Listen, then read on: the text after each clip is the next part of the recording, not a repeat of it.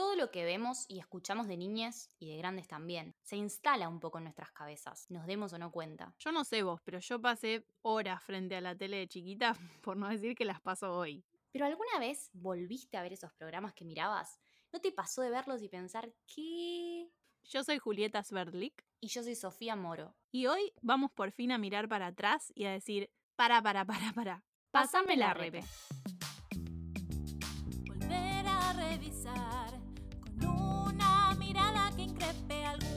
Lo vi.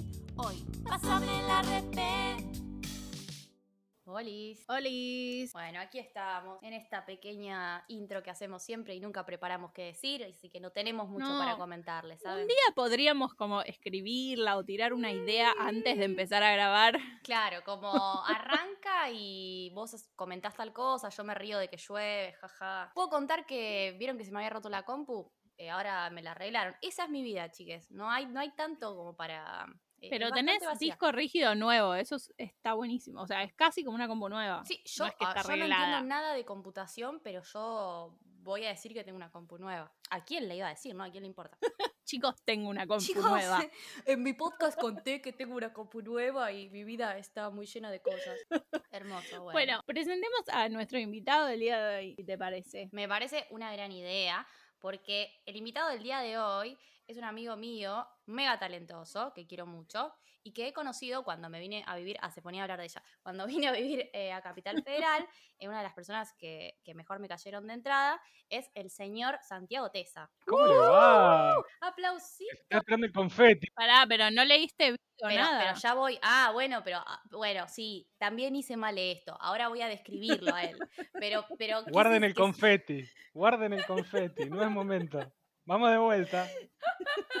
Baja todo, Julieta, baja todo. Cancela, cancela. Pará con los globos, paralo, paralo. Apaguen todo. Ahí voy, ahí voy. Voy a, voy a contarles un poco de Santi, por si no lo conocen. Santi es militante, es productor, es actor. Él también canta espectacular, quiero decirlo en carne propia, lo he escuchado y la rompe. Es estudiante de gestión del arte y la cultura en un TREF. Y un dato de color, eh, compra muchos libros y no los lee. Que sepan la parte turbia del invitado también, pues si no, como, ah, qué oscura. talentoso, qué talentoso, pero después hay los libros acumulados. Sí, mesaza. Ahora ¿qué sí, mesaza? tiremos unos globos. ¡Confeti! Uh, Qué pétalos, maravilla. pétalos de plástico que caen del cielo. Qué bien que sale siempre la primera vez. Qué bárbaro. Sí, sí. Sí. Es hermoso. ¿Sabes que de hecho, eh, lo, lo último de los libros, fui comprando a, la- a medida que iba encontrando un par de libros como tipo esos que decís, uy, este libro que no lo encuentro y no lo voy a encontrar nunca más. Y de Sí. repente ahora tengo seis libros amontonados, de los cuales Obvio. tuve que de repente ojear porque dije, che, hay algo de esta peli que quizás puedo encontrar acá. Pero bueno, Ah, nada, una ah, ah. Bien, no, no, yo, te vi, yo te vi eh, investigando libros para el podcast, me sentí tipo triunfando, como, ¿sabes qué está haciendo mi invitado, Julieta? El que, el que yo llamé, el que yo conozco, él está leyendo un libro para el podcast, ¿sabes? Me, me reenvió una foto toda Sí, orgullosa. sí, yo dije, este es mi invitado, este es mi amigo. Qué bien, qué caro, ¿eh? No, fe- bueno, el, Ah, presu- el contrato, viste, es así. El Sí, presupuesto sí, incluye al, un, al un libro. hacemos eso, tiramos un poco de humo para que la gente diga, apa, apa, hay unos Ah, libros, mirá, mirá, lee", mirá. entonces, Ah, mirá, sabe leer, sabe leer. sabe leer, wow. Sabe leer. No será, no será cierto actor de Rebelde Way, pero, eh, eh, Pero, Eh, suyo. eh, pero cómo lee, ¿eh? Ah, ¿Cómo le- cómo compra libros, porque no lo lee, pero compra. los acumula, te compra. Ah, te reactiva una industria editorial de una manera que no puedes creer. En fin. Ay, bueno, eh, hoy con este flamante invitado comprador compulsivo de libros, vamos a estar hablando de un clásico. em, yo elijo decirle clásico a lo que se me canta, sépanlo también, ¿no? Em, pero sí, para mí es un clásico, un clásico del cine juvenil de los 90, eh, La Cosa Sana. American Pie. Confeti, confeti de Más vuelta. confeti, Más hoy- confeti. Ya tiraban confeti sin parar a cualquier cosa. El o sea, programa es una fiesta, chiques. Nos Es pueden una- seguir en Instagram, arroba repe podcast. Cada vez somos más y hacemos eso. Nos juntamos, tiramos papelitos y al tiramos techo. confeti, sí. Sí, y los reciclamos. Y pétalos de plástico, como dijo Sofía hace un rato, Sí. pétalos de plástico que no entiendo bien qué son, pero dale. Son cosas Sí. que existen, yo las he visto. Vas a ver una obra y caen del techo, me ha pasado. Listo. No, no tengo que argumentar más Te porque creo, te están creo, te tomo la palabra. Vamos vamos a hablar de American Pie, que es una película estadounidense estrenada en 1999. Yo tenía 8 datos. Destinada a público adolescente cuyos personajes están en el último año de la secundaria. Vemos cómo ellos viven su sexualidad, sus vínculos, y bueno, la peli tuvo mucho éxito, un boom, se hicieron una banda de secuelas, todas de la misma onda, como mucho chiste de semen y caca, caca y semen, secuelas. 48 secuelas se hicieron. Secuelas como que deja, ¿no? Un poco. Deja- Casi trauma, rozando el trauma la secuela. Inter- interpretación libre de lo, de lo que quieran. Vamos a hablar de la primera de, de esta saga, esta saga de pelis, que está centrada en un grupo de amigos varones heterosis que hacen un pacto para perder su virginidad antes de su baile de fin de secundaria. Un clásico de las pelis yankees que siempre hay algo con lo del baile, están medio fijados con esa idea. Bueno, para esto van a hacer todo lo que sea necesario, todo. Seducir, enamorarse, filmar chicas desnudas sin su consentimiento y subirlo a todas las redes sociales. Que en esa época no existían las redes sociales y le llamaban la internet, pero bueno, se entiende la idea. Tampoco el consentimiento. No, Pero- lo, inventaron después de esta película. vino justo. después Vino eso, esto es después, con el wifi. Con el Sí, sí.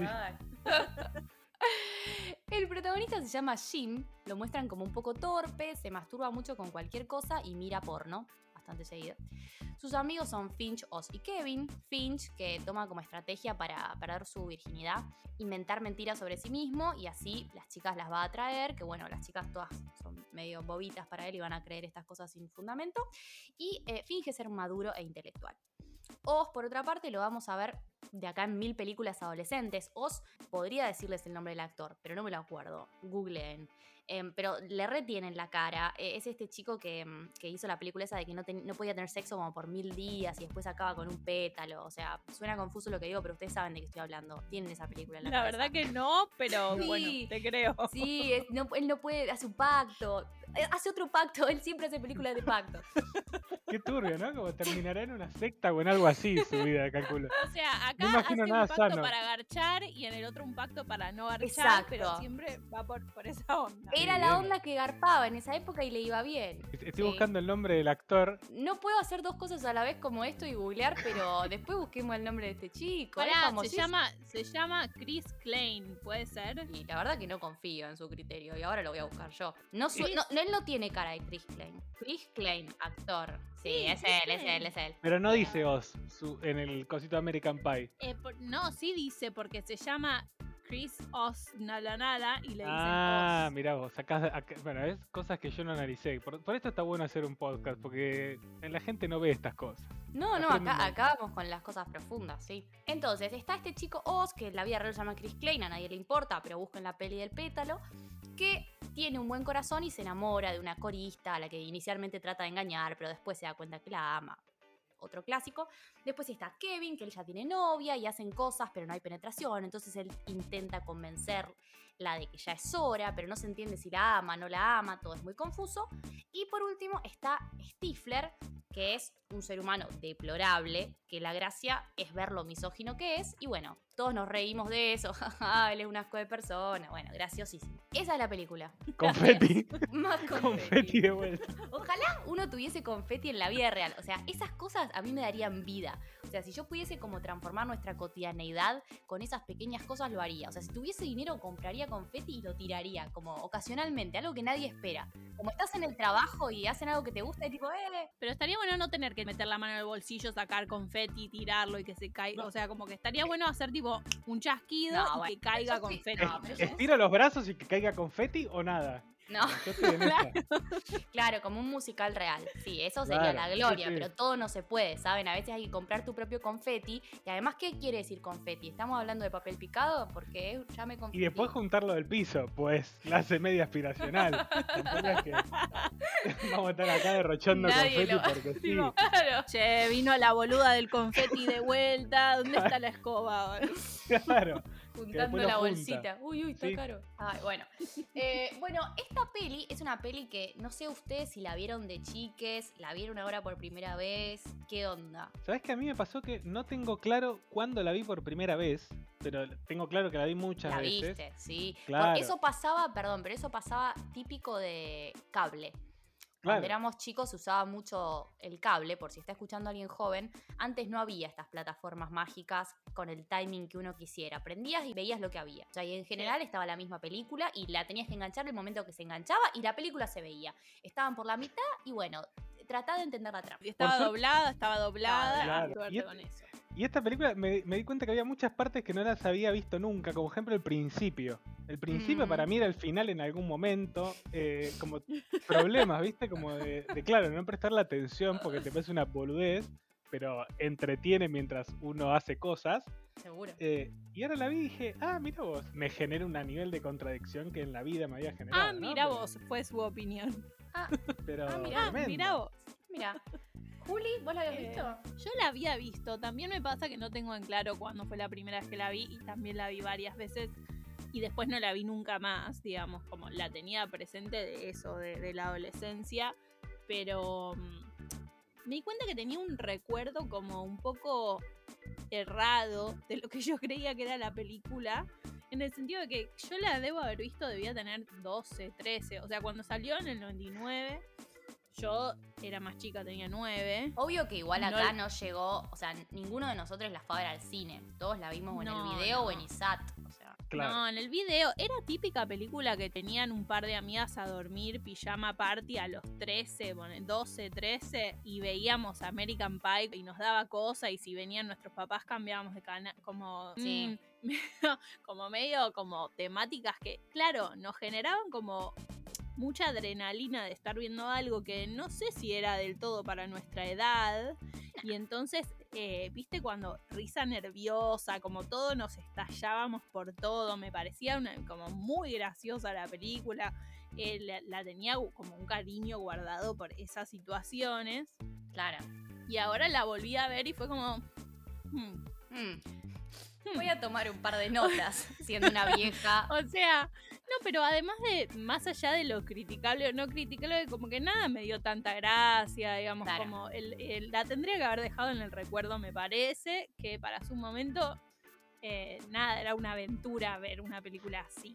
Yo, cuando era chica, eh, continuando con la línea de que, mm, de que no, no, no miraba tanto, pero esto no fue que no me dejaron verlo, yo podría haberla visto, pero creo que no la vi en su momento. Yo de lo que tengo recuerdo, siempre medio loser, yo tengo mucho recuerdo de unas compañeritas de inglés, entre ellas estaba mi amiga Ceci McDonnell, que fue nuestra flamante invitada en el capítulo de Matilda, que nosotras éramos compañeritas de inglés desde, desde chiquitas. Y mm, yo tengo la idea, Ceci siempre fue un año más grande que yo, y ella era como que hacía cosas más atrevidas. Entre esas cosas atrevidas que hacía, hablaba con su amiguita, que también era compañera mía de inglés, de que el fin de semana se iban a juntar a ver American Pie. Lo tengo grabado en mi memoria, porque hacían como pequeños comentarios sexuales y yo me quedaba fuera de la trama, claramente.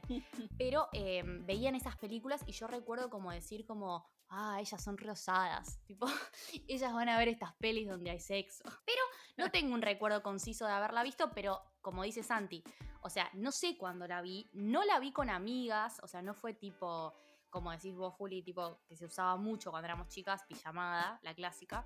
Eh, no, eso no tengo recuerdo, pero sí la vi un millón de veces. Yo creo que nunca la vi sola, salvo que la estuviesen pasando por la tele, pero era más esto, como bueno, alquilamos tres películas, venían a dormir un par de amigas, alquilábamos tres películas y era como una comedia romántica, American Pie, que era como la obligada, y después siempre me pasaba que querían alquilar una de terror y yo me iba a otro cuarto, Obvio, quería- obvio. toda una cosa que siento que para, para cierta edad eh, por ahí te da un montón de gracia. Ni siquiera sé en el, el día de hoy, porque está lleno de estas cosas. Siento que en ese momento era más difícil acceder Obvio. al 12 a, a toda esta información. Es que sí, era eso, era como ISAT después de cierta hora y estas películas eh, que podías alquilar en el video. American Pie es apta para mayores de 16. Datos, Da- datos. datos, datos. no opinión. No, esto es así, ¿saben? Hechos. El podcast te informa. Obviamente la vi antes de los 10. Sí, sí, sí, sí, porque era la gracia, era la picardía. ¿Sabes que También me di cuenta de que yo tenía más en la cabeza las sagas siguientes, o sea, las siguientes versiones de esto y sus eh, de generaciones posteriores, Y, no te, y pensé que era, dije, uy, esto debe ir en esa línea, pero aún peor. Como que no la tenía tan clara. ¿Cuáles posteriores? ¿Como las del hermano de Stifler? Bueno, es que esta, esta tiene tres. Esta es una trilogía. como el Señor de los después- Anillos, al mismo Mira, nivel. Es como el Señor de los Anillos, el mismo nivel cultural y, y de guion y de laburo, de producción. P- puede fallar. Eh, falló. No, y después tiene como esas, esas versiones de, bueno, cómo estiramos algo que nos dio guita y no nos cuesta tanto hacerla. Y ahí están el casamiento, el hijo, el nieto, el sobrino, otra La vida del hermanito de Stifler, que a nadie le importa, pero vamos a darle tres películas. Ya tipo el hermanito, el primo, No, el otro ya después es primo. un el- choreo. sí. Pasa que fue una peli que les costó con muy poco, muy poco dinero. Les pagaron a los actores tipo 5 mil dólares en su momento y recolectó como, no sé, 200 millones de dólares. O sea, fue absurdo. Y creo que casi que instaura un poco un estilo de género, como en, este, en ese momento. Sí. de, de medio. Digo, hoy estamos hablando de otras películas tipo. o series tipo Elite, decíamos como estas otras cuestiones. sí. Bueno, quizás esto es un antecesor un poco más siniestro, turbio y de, de baja calidad. Elite es turbio, te la Elite es- digo. Elite es turbio como pocas No cosas, pero tiene una tramita un poquito más, no pero turbia como pocas Vos cosas. decís, vos decís. Sí, sí, Pero- sí. Acá es como más explícito. Acá es como que es Acá una peli en la que. Acá, acá hay gente caliente que quiere coger, digamos, no, no hay mucho Es más como que... que, es como que, bueno, vamos a hacer esto, a ver qué onda, bueno, a ver, y te- rarísimo ya lo del pie, o sea, todo eso es raro, digamos, como, ¿qué es esto de Del la... Eso, eso, me, eso me destruye. Yo no tenía idea por qué carajo se llamaba American Pie. Y cuando vi la microescena del Pie, Claro. dije, qué desagradable. Es como- un asco, y Es además, una porquería esto. ¿puedo hacer un comentario? Me parece que anatómicamente no es muy posible. ¿Qué tipo de pies consumen allá? O sea, ¿cómo Sí, hacen? Sí, tiene que O- ser medio alto. sí, el hay muchas no preguntas que surgen alrededor pregunta. de esto. Y invitamos a, a la oyentada, al oyentismo, lo que, lo que haya, eh, a revisar esto. Porque anatómicamente y, y gastronómicamente, quizás son Charlemos dos aspectos esto. para charlarlo, ¿no? Como quizás vivimos engañados todos de Lo que sí es gracioso es que él intenta esta, esta masturbación con el pai porque se rumorea que que tampoco esto esto es todo un asco. Todo lo que, a ver, de ahora en más todo lo que van a escuchar de nosotros es un asco. Quiero que estén Es al tanto asco, como por si están escuchándolo, por ejemplo, lo pusieron un domingo a la mañana y están sus padres. Es todo Deja de asco. comer. Si hay niños presentes, como que sepan que vamos. Es Si todo hay un asco. niñas, pongan sí. stop, lo siguen en un rato. Si están comiendo, pongan stop, lo siguen en un rato. Si está su abuela, pongan stop, lo siguen en un rato. Salvo que lo haya vez- visto y quiera charlar del tema. Quiera charlar de Y- esto. Y les pedimos que nos llamen, porque a mí me interesa mucho ver la situación de la abuela charlando de esto un domingo a las Por 10.30 favor, de la la- mañana. historias, Necesito. historias con la abuela y nos etiquetan. Sí, amo. en vivo, si es posible. Digo, eh, pero bueno, él intenta experimentar esto porque le habían comentado que meterle los dedos a una chica tenía la sensación como meter los dedos en un pie caliente de manzana. No, no, pará. Yo había entendido que los dedos no. Ah, yo entendí que los dedos y entonces no entendía por qué él hacía esto y todo me daba asco. Cualquiera de las opciones me daba asco. No, yo entendí porque él dice third base. How does Ah, bueno. third base Claro. Tengo, tengo base anotaciones como sobre las distintas garchar. bases. No, no, no, no, no, no. Porque yo busqué esto. Porque acá hay investigación profunda. Porque si ustedes están escuchando y les pasó de consumir mucho contenido yankee, todo el tiempo hablan de "Ah, qué base llegaste, primera Sí. base. Bueno, yo lo investigué. Y cuando digo lo investigué, quiero decir lo googleé. Primera base es transar. Segunda base es un contacto físico, generalmente tocarle una teta eh, a, alguien. Y tercera base, acá es cuando es o sexo oral o hacer una paja. Y cuarta base es penetración. Porque, eh, por si no les quedó claro, Pero no, nunca en la vida dicen fourth base. no. O sea, nunca jamás, No, jamás. Yo jamás. me entendí que, que third base era lo máximo porque nunca jamás No. escuché. De tercera base en Salvo- adelante ya fue todo. digamos. No, porque hay cuatro Salvo que bases. sea tipo scoring. Sí, score, porque todos estos, o sea, es obvio que yo no sé nada de deporte, chiques, pero son referencias de béisbol. Eh, Pará, Santi, vos sabés algo. No, yo no tengo. Justo. es- Para que llamamos a otro invitado. ¡Le invitó! Boluda, nos equivocamos de No, no, invitado. no, Tenía que cosa. ser alguien deportista que jugara al béisbol. Ay, sí. No, Al menos pero para saber cuántas bases tiene esta cancha Yo de mierda. Que yo estoy creo que son cuatro estoy igual. con una investigación, Ah, son, cuatro. Son cuatro, son cuatro. Pero cuando llegás a la cuarta, ya, ya como que ya, anotaste. es- ya es hardcore, ok. Sí. Pueden contradecirnos, eh, pero estoy muy Pero- segura de lo que estoy diciendo. Pero no nos importa porque ya grabamos, así que ustedes contradigan en un comentario y, y le cuentan a la abuela eso. Da igual, lo que nos digan, igual Nos da igual. pero nos da lo mismo. Entonces, lo que quería decir era que, como dice Juli, hablan de tercera, de que tercera base se siente, y, y, o sea, y me pareció que tenía sentido, porque estaban hablando de una experiencia de uno de ellos que le había metido los dedos, creo que era este, el que nunca coge Ok, con... entonces yo entendí cualquier cosa y tenés razón. Me gusta que la conclusión sea que yo tengo razón en la vida. Como regla de vida Como tenés regla razón. de vida, en general tengo razón. Eh, bueno, sí, yo, claro, entonces no sé, yo había entendido que él primero mete los dedos. No, él es como un, como un conejo. Es para mí es una comprobación textural de lo que le están diciendo. Él es casi un actor de método y no lo sabe todavía. El, el personaje Claro, está sí. Bueno, hay varias cositas, algunas más pavas y otras que, bueno, yo intenté profundizar un poco para ver si sacamos algo que no sea solamente pajas y pies. Que me parece un buen, o sea, un buen contenido también, hay que decirlo. Pajas y pie. Pajas y pies. Así se puede llamar el capítulo. El Pajas y- capítulo se va a llamar Pajas y Pies. Bien. O semen y caca. Yo- intenté introducirlo en la trama también, eh, porque caca Pero está... pajas y pies es Pajas y mucho pies es mejor mucho mejor. sonoramente. Casi una palabra. Pajas y Pajas y pies. participar. Me Se puede decir gusta. sin respirar, lo cual me viene bien, digamos. Vos tenés que estar sin respirar desde que empezamos, no sé qué Yo no, estoy respirando. Juli siempre bardea a los invitados para que sepan, porque si hay algún error técnico del mic o algo, ella es como que, ah, ¿cómo estás? Alejate del micrófono. eh, estás respirando muy fuerte. ¿Te podés callar? ¿Eso es un ventilador? Eh, ¿Tenés un ventilador? Eso es un ventilador es real. y- Tremendo. Es tremendo. Sí. Nada, las internas. Quiero charlar de un par de cositas. Eh, primero, un comentario gracioso y de color. Me reí. O sea, tengo que decirlo. La verdad que me, me reí. El padre de Jim a mí me hace reír muchísimo. Eh, no sé si está bien o está mal. Las escenas con el padre son de, de lo mejorcito en cuanto a humor. Él es graciosísimo. O sea, el padre es muy gracioso. Yo puedo hacer una pregunta en esto. Sí. ¿Cuánto fue el nivel de culpa que sentiste al reírte? No. Hubo esa sensación de culpita de decir, me estoy riendo y esto es una pelotudez. Yo sé que es una... eh, Contanos esta culpa judío-cristiana que estás atravesando. Yo no la sentí tan fuertemente, pero bueno, puede pasar.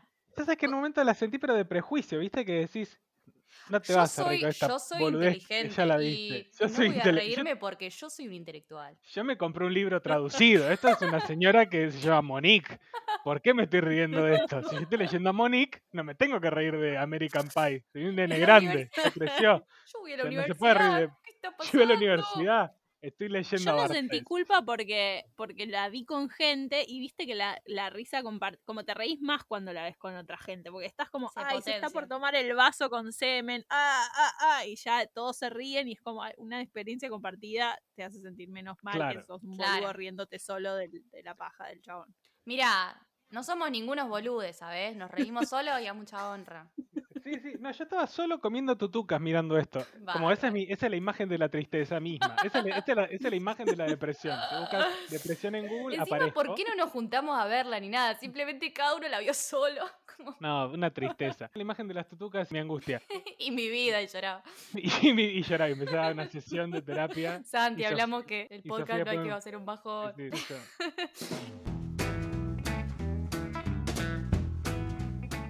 comentario en relación al papá de Jim, que, eh, bueno, era el único actor más o menos conocido, que él es un actor eh, muy conocido en Estados Unidos. Eh, cuando salió la serie, todos estos actores eran desconocidos y él era como, bueno, tenemos un actor de comedia, eh, él va a hacerlo bien y la verdad que lo hizo muy bien. Yo sí me reí, eh, puede estar mal, pero me reí. Y em, a lo que me hizo acordar todo esto es que él es como este padre bien intencionado que te enseña sobre educación sexual y la estrategia que encuentra es mostrarle porno al hijo. Y esto, como todo lo que nos causa gracia, en un punto es gracioso porque es exagerado y porque le compra 18 revistas y porque lo encuentra siempre toqueteándose y es un horror y trata de ponerle onda, em, es algo que pasaba mucho. Tal vez sigue pasando, ya no lo sé porque no estoy en edad adolescente ni, ni familiarizo con, con adolescentes cercanamente, pero digo, cuando nosotros éramos chiques, adolescentes, no tan chiques, me parece que había algo de, de que los padres, eh, tal vez los más progres, tenían alguna charla sobre algo, tipo usar forro, eso era todo. Y había una cuestión como de, de los varones de aprender, de, de- de esta fantasía de aprender de sexo y de sexualidad a través del porno. Y que en la escuela, por ejemplo, ahí en esa, en esa escena, Jim, el protagonista dice como, no, papá, eso ya me lo dieron en, en la clase de educación sexual, qué sé yo. Yo no sé su escuela secundaria, en los, la mía fue en los 2000, pero... Los 2000. Los 2000. La única clase de educación sexual que yo tuve en toda la secundaria, y yo iba a una muy buena escuela, la di yo.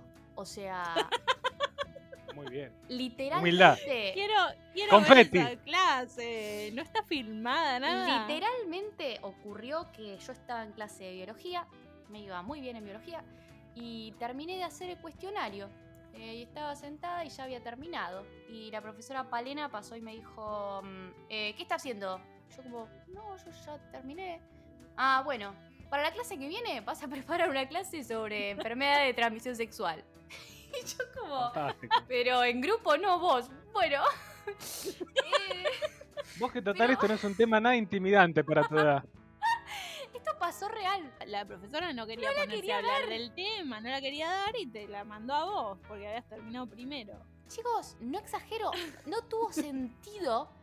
Y yo tuve que. O sea, no, ¿por qué? Y lo tuve No. que preparar sobre los distintos tipos de enfermedades. Y mi, mi mamá, que es bioquímica, como que trató como de darme una mano con la parte así como de cómo se transmite una enfermedad. Entonces, bueno, yo fui ahí charlar con mis compañeritos de sexo, algo que yo no practicaba. eh, y no me sentía muy cómoda hablándolo con ellos tampoco, eh, porque no éramos todos amigos, vieron que en la secundaria es como más o menos.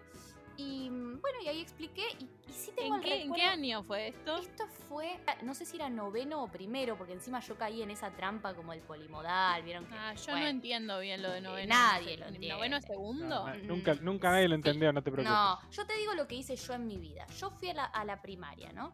Y en sexto grado terminé la primaria. Y en séptimo grado empecé la secundaria. Y mi secundaria tuvo seis años que fue séptimo, octavo, noveno, primero, segundo, tercero. Un chiste, una tomada de pelo. Fue, fue todo como, bueno, un producto de, de ahí, los 90, tratando de, de- de hacer algo, ¿no? Y bueno, di la clase, tengo sí la imagen grabada de, de esta misma profe, la Palena, que si alguien fue al superior de comercio y está escuchando, sabe perfectamente de quién hablo, em, que hizo como, sí, hacía algunas acotaciones, por ejemplo, quiso hacer como un, como explicar algo del view y como que hizo la, la- como la seña física de meterse la mano en la vagina y, y fue como, todo esto que está pasando está mal. Y no aprendí nada de, de- de- O sea, eso fue todo. Yo en realidad sí aprendí porque como una buena ñoña sentí como que me había informado para dar la clase y yo siento que di una clase genial, la verdad. Pero la verdad que habría estado bueno que mis compañeritos y yo tengamos como una educación de mano de alguien que sepa un poco más que una niña de... Tendría 15. No, yo me doy cuenta que, o sea, a comparación de la gente que me rodea, tuve, o sea, puedo decir que tuve clases, recuerdo dos ocasiones diferentes, en dos instituciones escolares diferentes, poniéndole un forro a distintas cosas ahí No. enfrente pa- pa- eh, que pasaba cada uno. Mirá. En séptimo grado, que e- es el último grado de la primaria para los que fuimos en Capital. Eh, Creo que igual que tiene profesor que ver con Carlos los años. pero- trajo, puede ser, pero bueno, séptimo grado tenés 12 eh, y es el último grado de la, de la primaria donde yo fui. Sí. Mi profesor Carlos trajo una banana y nos dieron un preservativo a cada uno, o lo teníamos que traer, no me acuerdo. ese No, llevarlo es un montón. Muy no. bueno, muy bueno. ¿Sabes muy que, bueno todo. ¿Sabes que capaz que sí? Capaz que lo teníamos que llevar porque tengo una sensación de como, uy, tengo No, que no pedir que me compren un preservativo, no sé.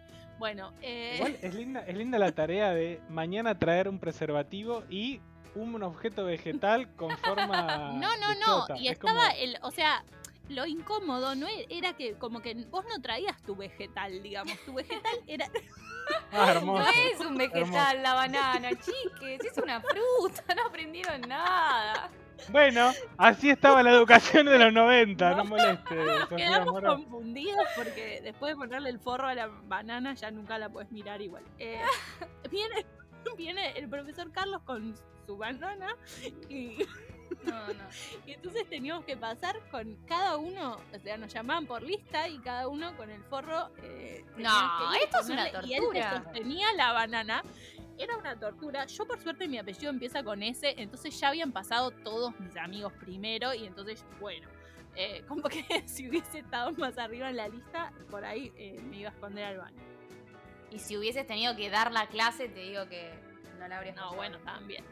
Me pasó eso y al año siguiente, en primer año del Pellegrini, que ya me había cambiado de colegio al secundario, eh, con Cristina López, mi profesora de eh, taller de aprendizaje, se llamaba la materia, y Muy ella era nu- nu- nuestra tutora, tutoría con ella, bueno, no sé. Eh, también, clase, ella trajo la pata de una silla No, ¿qué les para... pasa? Qué raro todo. Y eh, ahí me parece que fue ella la que puso el preservativo, pero no deberíamos tener presupuesto para eh, tener 33, Tantos- 34 Tantos forros, forros claro.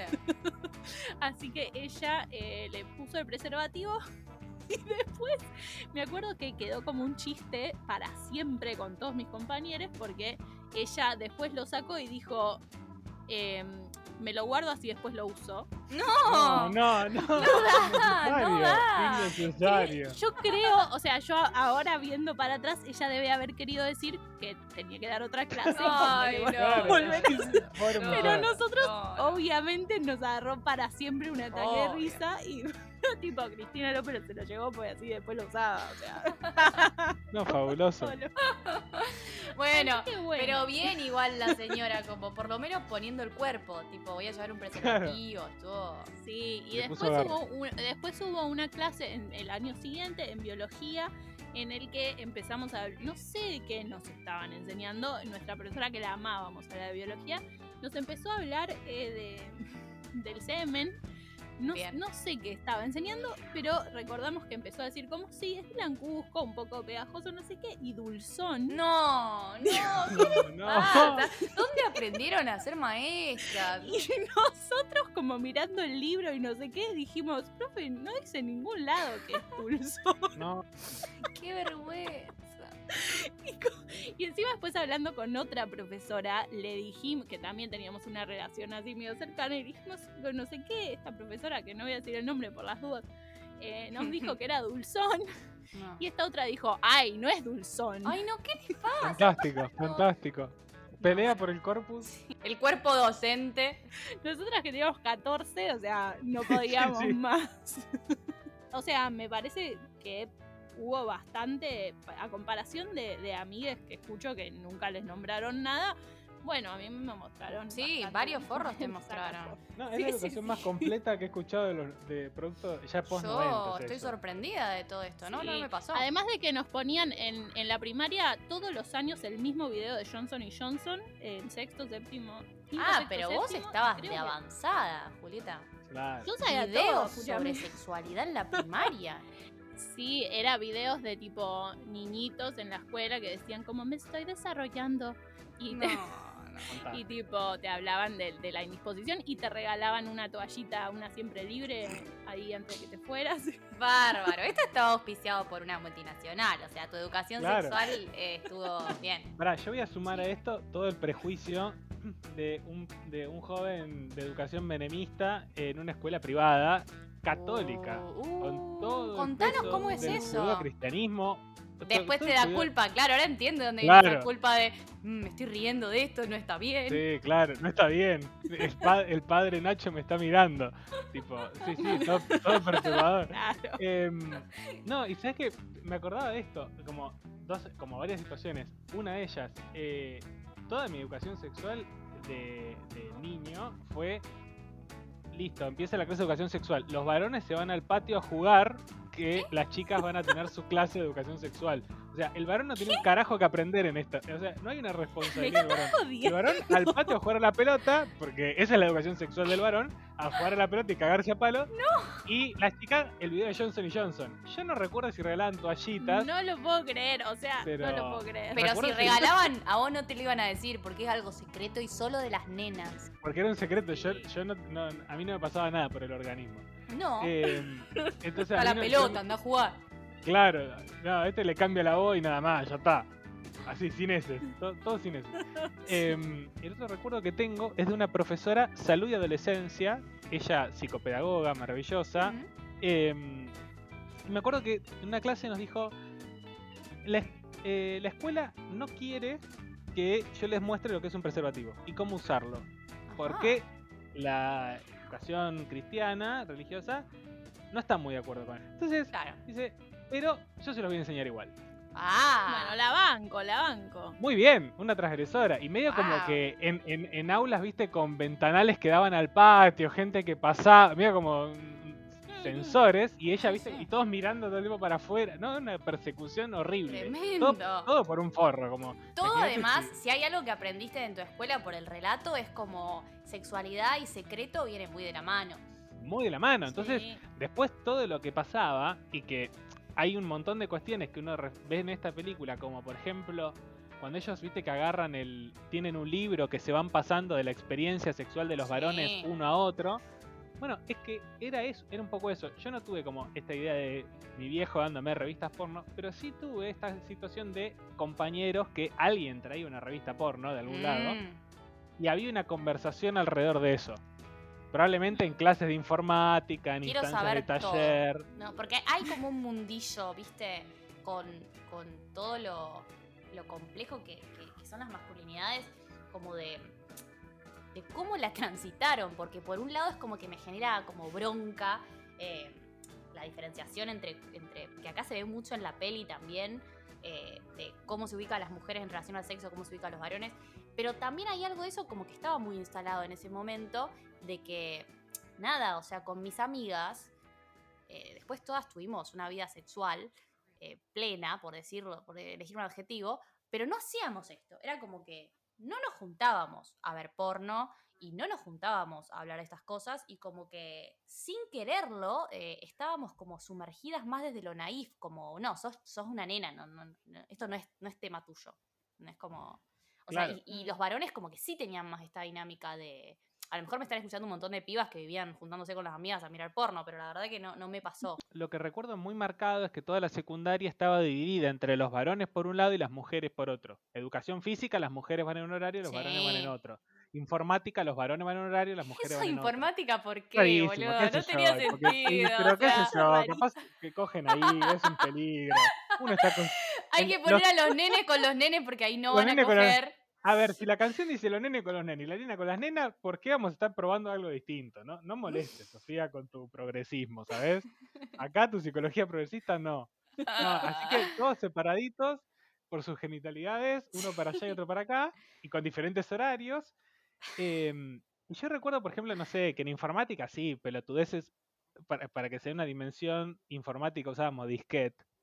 Yo también. ¿qué te pasa? Sí, Y tenía de también. colores y me sentía canchera por tener de Claro, colores. pero yo me acuerdo el tráfico de imágenes porno que pues, como, Ah, claro, ¿ves? uno- yo no hacía tenía- esas cosas. Yo Pero, solo ejemplo, hacía archivos de no- Word. No, no. No, bueno, pero en había momentos, yo recuerdo, pero teníamos profesores que eran, eh, obviamente, muy misógenos y machistas, eh, repudiables a la distancia, pero que en ese momento Sí. nos parecían muy Copados. jocosos y, y divertidos, claro. Uy, boludo. sí, de eso Em, sí tengo. y en eso era tipo, digo, yo no tenía bandancha en mi casa. Entonces, No, olvídate. eh. Claro, eso, digo, yo tenía eh, em, una hora que me conectaba a internet los domingos que era más barato y así un quilombo bárbaro en casa. Hermoso, Eh, hermoso Qué este tremendo. Esto, esto es, un est- es, es estético casi lo que estoy Sí. planteando, ¿no? Es un viaje en el Mm, tiempo. Es una foto de una época. bienvenidos millennials a un universo en el- cual no había wifi en las plazas. No, Eh, No, y te para conect- conectabas a través del teléfono y la computadora hacía el tiriri. Un quilombo, un quilombo. Nadie no te había, podía llamar a tu casa, podías estar un Nadie te ratito y si justo, sí. además, perdón, pero también quiero agregar que al principio no tenía internet, no tuve internet como hasta los 15 años, eh, ibas a un ciber, que mi mamá obvio que tampoco me dejaba ir mucho a un ciber, me dejaban ir a un locutorio porque pensaban, no sé, que en el ciber había drogas y en el locutorio no. Claro, Y muy- es muy cuando lógico. te, sí, y cuando te conectabas a la computadora podías estar un rato porque si había internet o algo, seguro que tu padre, tu padre también lo quería usar y entonces por ahí estabas como chateando con alguien tratando de tener vida social y es como, tengo que mandar un archivo del trabajo y yo como, no mamá, estoy tratando de tener un novio. Claro, déjame desconectarme y conectarme del MSN cuantas veces quiera, ¿no? Molesten. Sofía, no te va a dar bola, callate, estúpida. Necesito mandarle más zumbidos, nunca es suficiente. No, Eh, yo recuerdo, sí, yo recuerdo tipo las primeras salas de chat y que no sabías con quién estabas chateando. Con pedófilos, era obvio que con pedófilos. Era obvio. las Yo salas de tenía un perra. amigo, yo tenía un amigo de Oman. Oman es un país y jugábamos al backgammon. Alguien explíqueme esto. No, no, eso es. digo, que, No. que abran una investigación ahora. Ay, bajarte una canción del Casa o del Ares. Ares, Te lleva toda sí. la tarde bajarte. Yo tenía el Casa más que el Ares primero y No sé después. qué A mí me pasó Era en el Ares, mismo, en el Ares bajar, eh, encontrarme baja- como, porque vos ponías cualquier cosa y eso era todo ilegal, digo, había un Obvio, sujeto en algún momento, en algún lugar del mundo, Enoman. En Oman, y si vos te querías descargar un video, quizás te lo descargabas y te encontrabas con que era cualquier cosa, menos lo que querías sí. bajar. Sexo con ovejas. Pará, ¿y qué estabas Sí. diciendo entonces? Que vos ibas a. tengo idea. domi- No, sí, sí, sí, vos Ah, podés sí. seguir. Que los domingos a la tarde, a la noche, te conectabas un rato en tu casa. Claro, y, uno se y yo me conectaba Y las clases de informática Entonces, también En las clases de informática. Bien, en ahí va, colegio, Ahí, vamos. ahí, va- ahí vamos que la abuela conecta. Y lo que recuerdo muy patente era en, en esas instancias, era gente bajando, ni siquiera porno, era la foto de Julieta Prandi en culo. No, Eh, sí. Tengo muy patente una imagen de, de- de minas en culo que era para un mundial. No sé cuál, no me preguntes, pero cuando Julieta Prandi era, e- e- era algo trascendente para 2002. esto. Puede ser 2000 y Mm. pico, claro. Y sí. tengo una imagen que era un, un- creo que es, es como una cancha de fútbol y muchos culos. No, eh, se reusaba. ¿Sabes que Se se, usaba mucho también? Las, las modelos en culo, las modelos en culo con, con una tanga y arriba pintada la camiseta de Argentina, pero en la piel. Sí. Creo que es el mismo book, debe ser la misma tanda que, de nos, gente. que nos traumó porque me que nos acuerdo traumó de por vida, Sí. claro. Bueno, pero era esas cosas y bajarla un disquete porque obviamente no vas a estar hasta que te descargas esa foto en tu casa es un quilombo y dónde la guardás. Y en la clase de informática, entonces ahí tenían como su pequeña sex education que era ver culos. Y así Sí, había una instancia, había una instancia del profesor se va, una computadora con acceso a internet gratuito, gente de 15 años muy caliente y que empieza a googlear pelotudeces, digamos. Entonces, Claro. eh, y esa es la instancia de educación sexual que había. Pero, por eso- pero me hacía acordar mucho esto del librito que ellos tienen de cómo llegar al orgasmo, cómo llevar co- como esa instancia, ¿no? De, como- de, de cofradía oscura. porque- Sí, y también como, de- de- como trayéndolo más a la realidad y a lo que contás, como que en realidad es esta cosa de que, bueno, organizándose entre ellos eh, con la poca información que tenían, eh, porque también el acceso a internet era muy limitado y era ver porno y los padres te daban porno y como que, bueno, eh, entre nosotros nos organizamos y las conclusiones que sacamos pueden ser dudosas, pero bueno, hay que ser hombre y coger. que a la distancia el diagnóstico es el mismo y eso es tremendo también, porque una, una sociedad como la Yankee en ese contexto, en esta película, nosotros acá, en nuestra historia personal, lo que nos encontramos es con una, un, una- un faltante de información muy importante en este contexto y que no tiene solo que ver con la sexualidad, sino también con el conocimiento del cuerpo, digo, el, el tabú de la masturbación. Hay muchos momentos donde la película esto es como un, un eje también, la, la- la paja, la, Sí. que, Sí. que, que- que lo que, más allá de lo escatológico de lo que se muestre, ¿no? Em, pero también como una cosa prohibida, escondida, que está mal, que, que si se calienta está, está mal. Me pasó que por lo menos, o sea, como por ahí está mal esto, pero decía, por lo menos el padre intenta como hablar y lo ve haciéndose la paja y le dice como, bueno, sí, normal, o sea, a Sí. su manera rarísima de decir, pero que bueno, por lo menos, no sé, no le dice te van a salir pelos en la mano. Hay algo de la sociedad yankee en general con estas películas que, que por ahí lo hemos visto con otras pelis, eh, de que la parte entre comillas positiva, pero bueno, no, sin las comillas, la parte medio positiva que tiene es que, digamos, como ellos para mí eh, tienen muy afianzada toda su sociedad en base a las libertades individuales, con todos los peligros que eso acarrea, y el individualismo extremo, también la libertad sexual, eh, me parece que, en- que post noventas, y ya cuando esta peli se, hace y eso, es como que es un tema del que ellos en un toque se, se enorgullecen, ¿viste? Como, bueno, los chicos tienen sexualidad, eh, las partes del cuerpo existen, eh, no sé, el padre está por entrar y escucha que la hija está por acabar, no va a entrar. Em, esto que decís vos, tipo, bueno, se están masturbando. Nadie sabe cómo manejar la situación, pero es como que hay algo de como, bueno, los cuerpos de cada uno que se ve en la peli como de fondo. Che, igual el padre no se da cuenta que ya está por acabar. Sí. No, o sea, toda la gracia de ese- o lo- yo lo entendí mal, pero para mí toda la gracia del gag es que el chabón le va a ir a decir tipo, che, vení, y ella le dice, I'm coming. Ah, él piensa que dice ya voy. Bueno, no lo entendí, no lo entendí al chiste. Me pareció que era un padre, era un padre que trataba de, de no interferir en la vida de su hija. No, para mí ella justo dice eso y justo coincide con que, bueno, debe haber, debe saber que tiene que bajar y se Es, va. ese es un chiste idiomático, ¿sabes? Eh, si alguien está escuchando, no sé. Bueno, para quien esté escuchando, I'm coming es eh, ya voy y I'm coming también es estoy por acabar. Entonces ella grita I'm coming, I'm coming y el papá escucha eso y no abre la puerta porque entiende que ella está por ir. Ahora en tiene realidad sentido. Ahora andás Sí. a ver cuántos chistes más no entendí bien. Hay doblajes mexicanos muy buenos, ¿eh? Hay que ver cómo hicieron esa parte. Lo que yo sí noté mucho en la peli, que digamos, no es algo de la peli, es algo en general, pero como esta idea de por qué ellos hacen este, esta especie, no, este pacto de, de perder su virginidad y que, y que usan palabras eh, como vamos a luchar por todos los pibes que no están como getting laid, como cogiendo y deberían estarlo, y no vamos a dejar que la historia nos condene al celibato, y como viste que dan como todo un discurso político y dicen nos estamos jugando nuestra hombría. Ah, Y sí. esto está represente en toda la peli porque subyace mucho esta cuestión de qué es ser un hombre. Y mm, pareciera que se hacen hombres después de coger. Eh, y me hizo acordar mucho esto de, o sea, hacerse señorita y hacerse hombre. Que en general hacerse señorita está asociado con menstruar, es decir, con eh, poder tener la capacidad de ahora más de ser madre, entonces ya eso te convierte en señorita socialmente y sos hombre cuando eh, la pusiste. Em, que es como, y recién las mujeres, que hay una escena en la que está hablando, no me acuerdo el nombre, la chica rubia, novia de Kevin. Son todas rubias. Sí, bueno. La amiga de la de Orange is the New Black, chiques, hablemos de que ella está ahí muy joven y tiene la misma cara que ahora, no envejece esa chica, ¿qué pasa? Igual. Y hace el mismo igual. personaje también, como bueno, ya fue, me sale bien esto. Pero Eh, es, la, es la única que tiene un poquito de sensatez. sí, ella es como la centrada, ella es como la centrada. Y le dice, dale, garcha, no pasa nada. No tiene que haber mil pajaritos volando y silbando tu nombre, o sea, está bien. y le dice, ¿estás preparada para coger? Ya sos una mujer. O sea, primero tenés que hacerte señorita, es decir, que tu cuerpo esté listo para reproducirse.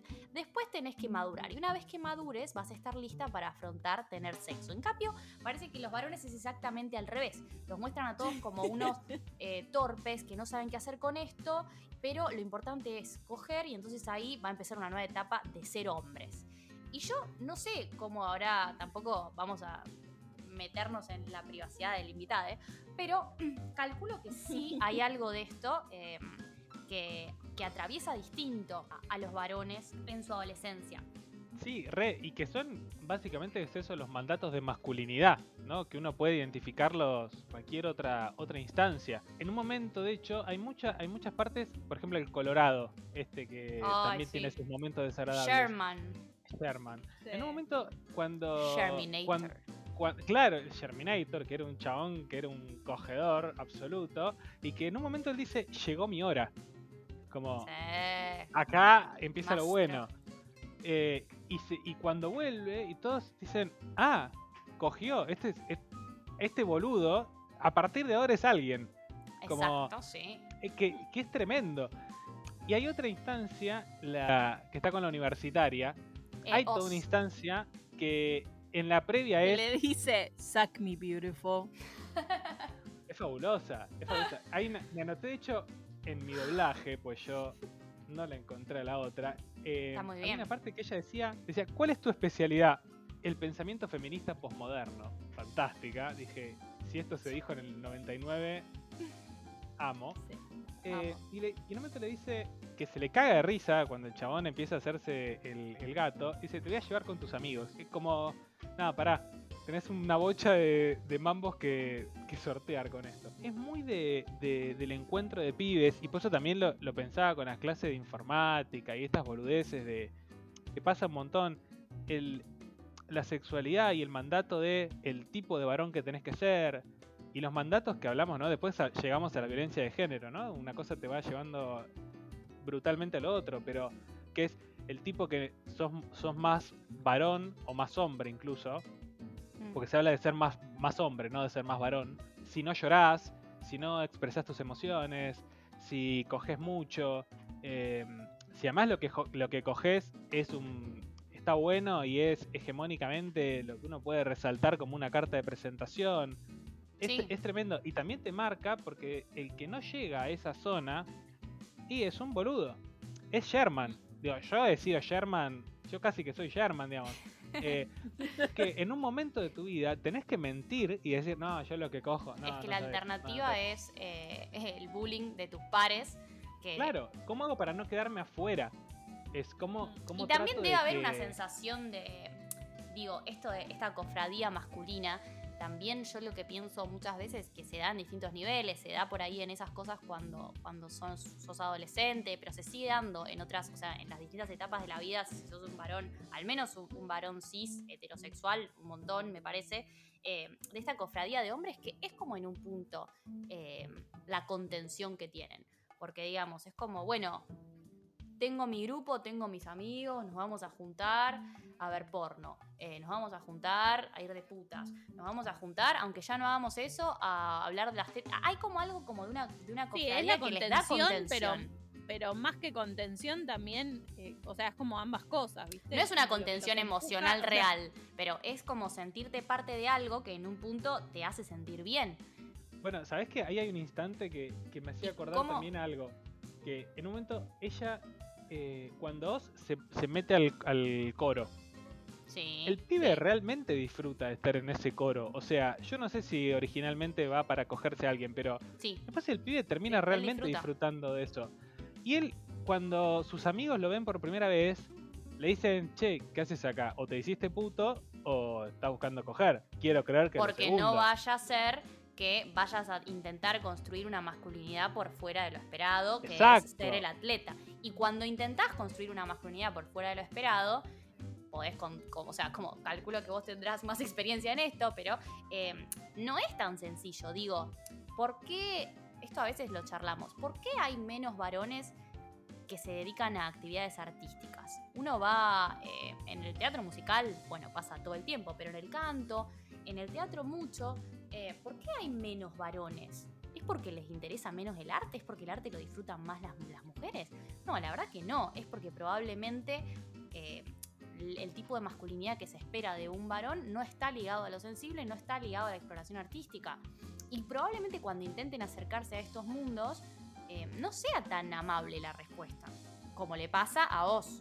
Yo cuando arranqué, por ejemplo, empecé a estudiar eh, actuación en un momento, o hacía canto, o hacía teatro musical, me acuerdo que la gran defensa que yo hacía a mis 15 años era algo ligado a esa situación que se veía ahí de cofradía, cuando él le dice mm, como que las chicas del coro en una zona inexplorada, o una cosa así, Eh. como... Sí.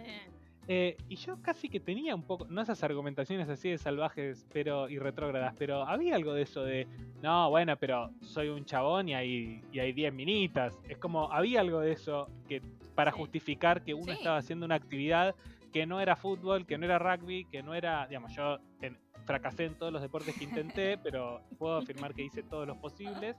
Y, y realmente es como que hay algo de eso también en esa pero porque uno se esfuerza a entrar en ese mandato de masculinidad. Yo encima gordo, como tenía todas, eh, digamos, no, no, no era bueno para el deporte, no, no era Y la pregunta es, entonces, cosa. ¿dónde entras? Porque, digamos, si te, Claro. si te ofrecen un solo modelo y vos te das cuenta que, que no estás encajando en ese modelo porque ese modelo es una mierda, eh, o sea, si te gusta jugar al rugby y la pasás bien y a lo mejor, bueno, buenísimo, pero a lo mejor buenísimo. no te gusta jugar al rugby y no tenés que jugar al rugby. Yo conozco gente que se ha largado a llorar pidiendo a los padres, por favor, de chiquitos, no, no quiero hacer más rugby.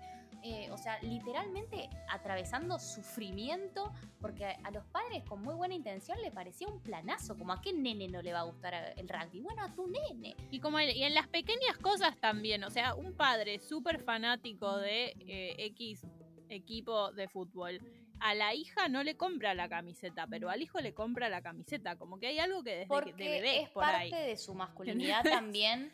eh, o sea, que habla de él como es su hijo como hombre, de nuevo. Y también lo que iba a decir es, ponele que te empezás a dar cuenta que no encajás dentro de este modelo propuesto. O sea, ahora podemos hablar desde la teoría, muy lindo, construyamos nuevos modelos de masculinidad. Sí, bueno, pero anda a construirlo. O sea, eh, en el proceso las personas se pueden eh, sentir muy aplastadas emocionalmente por todo lo que implica. Porque acá el personaje, en el medio de que sí, descubre que le gusta cantar y qué sé yo, bueno, termina levantándose a la minita y cogiendo. Eso iba a decir también, todos tratan a las minitas como objetos sin parar. O sea, como, ah, mirá esta hoti que me agarré acá, bla, bla, bla. El, en un momento el que está de novio, que supuestamente está de novio hace bastante y no sé qué dice, no sabes el tiempo que invertí en Vicky. Tipo, bueno, Objetos de consumo. Sí, sí, y después como lo que me dio un poco de bronca es como, está bien, todos terminan encontrando como que en realidad, bla, bla, pero todos terminan garchando la noche que dijeron que iban a garchar. Sí está bueno dentro de, de lo banal que puede ser una película norteamericana, insisto, con, con unos valores muy neoliberales y muy individuales y bla, bla.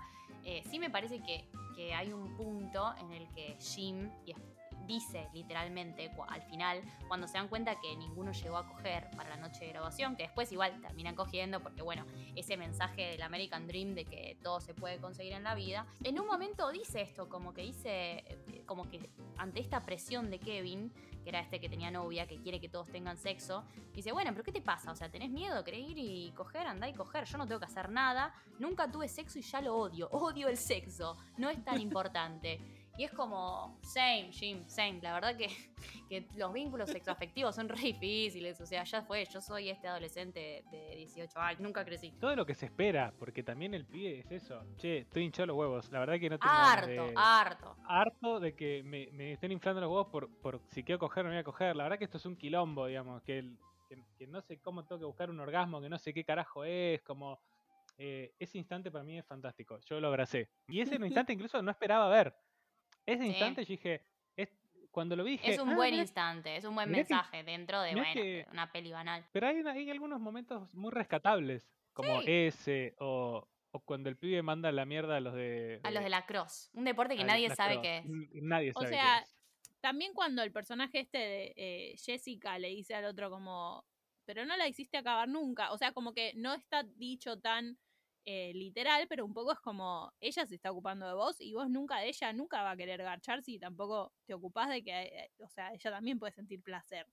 Em, como Sí. que en ese sentido, bueno, le da, porque si no, los pibes son los únicos que quieren gachar, las minas son objetos que están ahí y que tipo solo les importa que el chabón le diga te amo y eh, entonces para eso es como un intercambio eh, en Sí. el que Amor por entonces sexo. Me parece que me suena esto. dice eso, entonces ella abre las piernas. o sea, Trataron de instalar esto en nuestras mentes, me parece. Bueno, mi personaje preferido es, es Michelle. Bien. para Ella ya, ya tiró como, este- estamos tirando como, ok, ok, esto podría ser otro No, ejercicio, porque- pero vamos a deslizarlo ahora. No, no, porque me hizo pensar como es la única piba y que es a propósito así también, ¿no? Que parece como que nada que ver, que es una nerd que no, no sabe lo que es el sexo y es la única que termina como diciendo, loco, yo quiero garchar. Siendo muy activa. Te invité a vos porque... Y tomando decisiones desde otro lado, como ni buscando el romanticismo, como haciéndose un poco cargo de que, de que quiere eso. De hecho, le- como que lo invita a salir a él porque, bueno, había pasado todo esto de internet que, Sí. uff, A ver, sí, hay dos cosas que para mí también, eh, a ver, ya que venimos hablando como del- de, las modelos de masculinidad propuesto y los personajes que son todos chabones y las minas son los personajes secundarios en, en toda la peli, hay algunas cosas de, de esto que decíamos antes, de bueno, ok, la parte positiva, muestran a las pibas como personas sexuales que tienen ganas de coger, que tienen ganas de acabar, que bla. Ahora, el lugar que se le da a la virginidad y el lugar que se le da a la mujer como objeto de consumo, la, hay, eh, la escena que todos estamos pensando de la estudiante de intercambio, que O sea, chicos, eh, Jim tiene que ir preso. Ah, esa, obvio. esa escena es tremenda. esa escena sí Y a, nadie le parece nada. la única que a mí me pareció, esto es terrible. O sea, la peli... es una escena que dije, ¿esto puede ser aún peor? Ah, sí, sí, esto puede ir empeorando Sí. tranquilamente minuto a minuto. No, posta que esa escena sí me parece un horror. Eh, es una escena, por si no la recuerdan, que ya que, o sea, si están escuchando a esta altura, vean la peli y coméntenos, porque em, es una escena en la que Jim invita a estudiar. Hay muchas cosas que están mal en todo, lo- todo esto. O sea, él invita a su casa. No, la chica se invita. La chica como que le tira un poco de onda, Sí. le dice, ¿querés que estudiemos historia? ¿Qué sé yo? Y la chica, para remarcar esto, es una chica eh, de otro país que en Estados Unidos siempre que hacen algún personaje de un estudiante de intercambio son medio pelotudos. Yo les quiero contar que no. O sea, como que la gente que vive por fuera de Estados Unidos no somos pelotudos. La chica es como Y es, y es bastante, y es bastante latina ella. Sí, Tiene es como unos como... rasgos. Es, es de Ucrania en realidad, pero se la ve. Ellos no entienden bien, más o menos. Es de otro país. Chicos, o sea, a mí me preguntaron si yo iba en, en vaca a la escuela, o sea, si teníamos wifi en Argentina, no sé, o sea, qué sé yo. Gauchos, gauchos. Falta de información. Ay, pero tienen Sí, wifi, o sea. Em, básicamente esta es una chica que, que es un- una modelo em, y que la invita... Y la conclusión es que va a su casa a estudiar y entonces la- no tienen mejor idea que decirles, hey, me parece que ella, ella quiere coger con vos. Entonces eh, lo que tenés que hacer es transmitirlo en vivo por internet a toda la escuela. no, no, pero eh, es peor porque ella le dice que quiere ir a estudiar, pero que se tiene que cambiar ahí porque viene de ballet. Y entonces le dicen, ni siquiera es que Eh. quiere coger con vos, es tipo, che, se va a cambiar en tu cuarto, Sí, transmitilo sí, por bien internet. paja. Tenés razón, sea- tenés razón. Ni siquiera es que ven un deseo en ella. Simplemente No, les, parece una buena oportunidad de, De ver Eso, unas tetas, gratis. de ver las tetas y de. Sí, sí. Y todo esto, bueno, que no existía el consentimiento, ¿no? Y lo, lo que más bronca me da de esta escena, más allá de que en la escena efectivamente ella se desnuda, lo transmiten, todos lo ven, todos eh, nos reímos y nos calentamos con la, con la minita extranjera, jajaja. Es que la escena termina como medio dándoles la razón de, de como un deseo muy masculino, de porno directamente, o sea, esta, una fantasía de porno, de, de que la, la minita extranjera, tonta, sexual, eh, quiere coger con él, que es un bobo, y, eh, y termina queriendo coger con él, que después él, eh, nada, no, no coge, que también esto, o sea, no coge porque eyacula rápido un par de veces y entonces eso hace que no cojan. Mucho para hablar ahí. Bueno, mandatos. Pero Porque también- ella... Sí, y aparte después él es el pelotudo de la escuela que... Sí, Claro. pero yo que sentí también como que, el, o sea. o sea, la, como que también pensé en la actriz, como que dije, esta escena es muy fuerte, ella queda como una, o sea, como que el personaje queda como una pelotudita, no me parece para nada que, que el twist de la, de la escena sea que, que él, él entonces termina quedando como un bobo porque acaba rápido. Ella acaba de hacer, de ser completamente expuesta, sin su consentimiento, a que todo el mundo vea, o sea, la vea en la intimidad y queda sub- o sea, subyacente esto de que, che, chiques, si tienen la oportunidad, graben alguna minita, porque después ella va a querer, a ella le va a gustar que algo... Sí, o Sí, da sí, igual, no- no encima después de en, después en los títulos o cuando está terminando la película, ellos están chateando y él está como haciendo un striptease por webcam. O sea, Amigos, son amigos, porque a ella no le va a O molestar sea, a ella la mandaron de vuelta a Ucrania cuando pasó eso, le, le- le pegaron una patada en el orto a un avión a Ucrania porque, no sé, sus además, ¿por qué? O que- sea, ¿por qué? no Porque sé, trató de o sea, coger. toda la escuela la vio en pelotas, ahí no se explica si es que, bueno, ella le dio vergüenza y se fue a Ucrania. No, no, ahí dijeron, dicen che, saliste que- en pelotas, no sé. Dicen algo como que el encargado de ella, como el encargado del- de, que ella esté en el país, eh, la mandó de vuelta. Porque también pasa otra cosa ahí. Eh, él se lo transmite a, a un grupo de amigos y le dice, Sí. che, en esta sala voy a mostrar a la mina que se está cambiando. Y se va corriendo a la casa del amigo, ¿no? Hace esta- esta Para verlo él también. Para verlo él también. Pero a su vez, ese instante le dicen, se va compartiendo a otro grupo de amigos, porque no es que hay una primera intención de toda la escuela, sino que entre ellos se van compartiendo, es como compartir el link para que todos vayan ingresando. O y él, o lo compartió mal. En un momento dicen, se dio cuenta que lo compartió a toda la escuela. No importa. Igual compartírselo a tus cuatro amigos o compartírselo a, a toda la escuela es lo mismo. O sea, no tenés consentimiento, no podés. Porque no es tan lejano. Es lo que sucede el día de hoy, que un pelotudito le manda una foto a una minita a otro pelotudito, que se la reenvía a otro, que se le no sé qué, y igualmente estás pasando sin consentimiento de una persona eh, su intimidad. de- Y la que termina perjudicada igual sigue siendo eh, ridículamente la mina. Igual que en esta escena en la que la que terminan deportando y mandando a su casa es a la piba como si hubiese hecho algo mal y a él no le pasa nada. Él solo queda como, uy, qué boludo. ujú". Y, es, y no, Sí. o sea, no tiene ninguna repercusión lo que hacen. Es que en un momento me puse a leer también, dije, no quiero ver, alguien tuvo que haber escrito un análisis sobre esto. Hay una, hay una página que es tremenda, que recomiendo que después lo vean porque es un poco entre bizarro y reflexivo, que se llama, eh, voy a buscar el título, que es Cinco lecciones de feminismo que nos dejó American Pie. No, necesito eh, tener Es esta una info. A ver. Es una nota tremenda, les voy a leer los cinco títulos, pero esto podría ser una columna aparte. Una es Mm. Estoy cachonda y me masturbo, es una nota eh, gallega, así que Bien. encontrarán cosas así.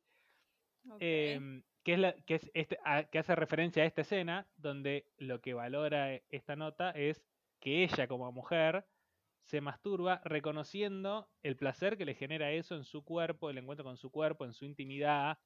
Claro, que está perfecto, Que está pero perfecto, está pero en un ubicado en, una escena de, satisfacción de, de una fantasía mega hetero y mega misógina. Claro. Bueno, estos son los títulos que tiene esto. O le das amor o le das un orgasmo. De mí no te rías, que es la escena de, mm, de los dos chaboncitos rubios ahí enamorados eh, que le dicen, no, conmigo no vas a coger.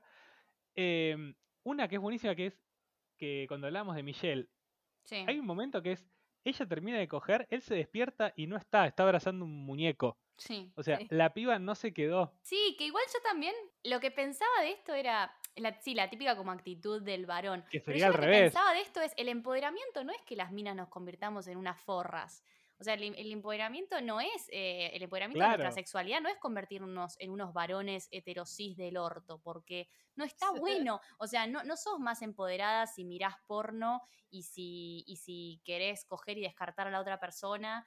eh, y, y hay como algo de eso, de que ahí la peli, porque la otra piba que justo del punto que vos decías antes, eh, hacela acabar o decirle te amo, que, que esta chica, la novia de Kevin, pobre, nunca me acuerdo el nombre, la rubiecita le voy a decir, que Vicky. mm, Vicky, que, mm, que ella como que también termina cogiendo con el novio y después le dice, bueno, ya está, esto no va a funcionar. Y es como, pará, Vicky, o sea, sos re Claro. insensible, boluda. Como, es tu novio, eh, acaban de pasar su primera noche, te dijo que te ama, como, puedes ser un poco más empática. Yo, No, Sí, Responsabilidad pero, o sea, estoy de acuerdo, pero habiéndolos visto toda la película ser unos forros insensibles a estos pelotudos, mi Claro. respuesta es como, bueno, no para devolvérselo, sino como que, bueno, si en algún lado ella sentía todo que este chabón está tipo gastando tiempo en ella porque quería agachar y qué sé yo, está bien, me chupa un huevo decirle que chao un besito. O sea, Sí, sí, pero es que termina, o sea, es que no es que esté, mm, o sea, sí, para mí está mal, pero está, digo, es eso, como que termina pasando de que, de que se, se confunde que es como una libertad sexual con un libertinaje, a re conservadora, pero como tipo, hago lo que quiero, la señora Sophie llegó. Em, como hago lo que quiero, lo quiero con el otro, no hay responsabilidad afectiva, no hay nada. eh, Que Michelle se lo dice también, viene con vos porque era eh, sexo seguro, básicamente. Y es como que el otro se pone contento con eso, es como que digo, mm, bueno, no sé sí, si... sí, conceptos extraños. Sí, Claro, bueno, es que ahí, eh, ahí es donde iba, como esos conceptos de ese falso, cuando en realidad catalogan de feminismo, esas instancias que decís, no, te falta una vuelta de rosca para llegar al análisis feminista. Como te quedaste solamente en un titular de una esencia de ahí un contexto recontra repudiable que... Lo que pasa es que me parece que para darle esa vuelta de rosca, un poco tenés que, o sea, no podría ser la película que es, porque es como que te tenés que empezar a plantear cosas que entonces eh, hay escenas que no pueden estar, o sea, t- tiene que tener una consecuencia todo lo que pasa con la webcam, tiene que, un montón de cosas tienen que ser diferentes. Sí, obviamente, pero es gracioso también, gracioso y peligroso que, cai- que, s- que caigan, por ejemplo, este- con este tipo de, de análisis como el que encontró Santi, de tipo, bueno, es re feminista, porque entonces las mujeres también tratamos eh, mal a los varones, jaja, eh, vos sos mi objeto, como, bueno, no, Claro, no es venganza. No, porque... no, No, no. Y aparte, más allá de las actitudes particulares de cada mujer, es como todo lo que hacen los pibes, toda la película termina sin consecuencias y todos básicamente se llevan lo que querían, que era echar esa noche. y, Sí. no sé, medio Es- raro. Por ejemplo, el personaje de Stifler, que está ubicado, todos lo debemos recordar como, eh, que es como el, el- el tonto, pero canchero, que tiene un montón de guita y tiene la mamá que es la MILF, tema aparte lo de MILF. Em, él tiene un montón de cosas que hace en la peli, que por más de que esté ubicado en el lugar de él es medio pelotudo, no pasa nada. O sea, él en la fiesta hace una fiesta en su casa y va caminando y le toca el culo a una piba. Y hace como jeje y sigue. Y la piba como que lo mira y como que... Y esto también nos, nos educaron mucho de esto. Es como, bueno, viste cómo son los pibes. Y la piba hace esa cara, hace como, ay, qué boludo. Y entonces no me tengo que... Es lo mismo que en, en otra época que yo me acuerdo tener esta conversación con individuos que me decían, No, pero a ver, cuando te dicen piropos en la calle, vos no tenés que contestar, porque si contestás le das la razón. Y es tipo, yo lo voy a matar. Yo voy a agarrar un palo y le voy a dar en la cabeza y arréstenme.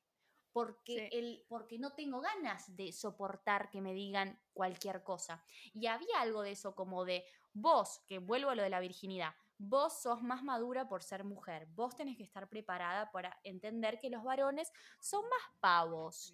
Bueno, toca el culo, ay, quiere coger, ah, jajaja. Otro, otro instante de vuelta, el consentimiento no existió antes del Wi-Fi, que era, em, que es el instante de, por ejemplo, el, el pibe, ¿cómo se da cuenta que la, la, la- la piba tiene, tiene onda? Le roba un beso, roba un beso, no, no puedo meterme el micrófono más adentro de la boca, o sea, le- la, la lógica es estampale un beso y no importa nada, porque... em, Le va a gustar. Está todo bien, ella le va a gustar porque está muerta de ganas que le, le metas un beso a un desconocido que no, no, no sabe el nombre.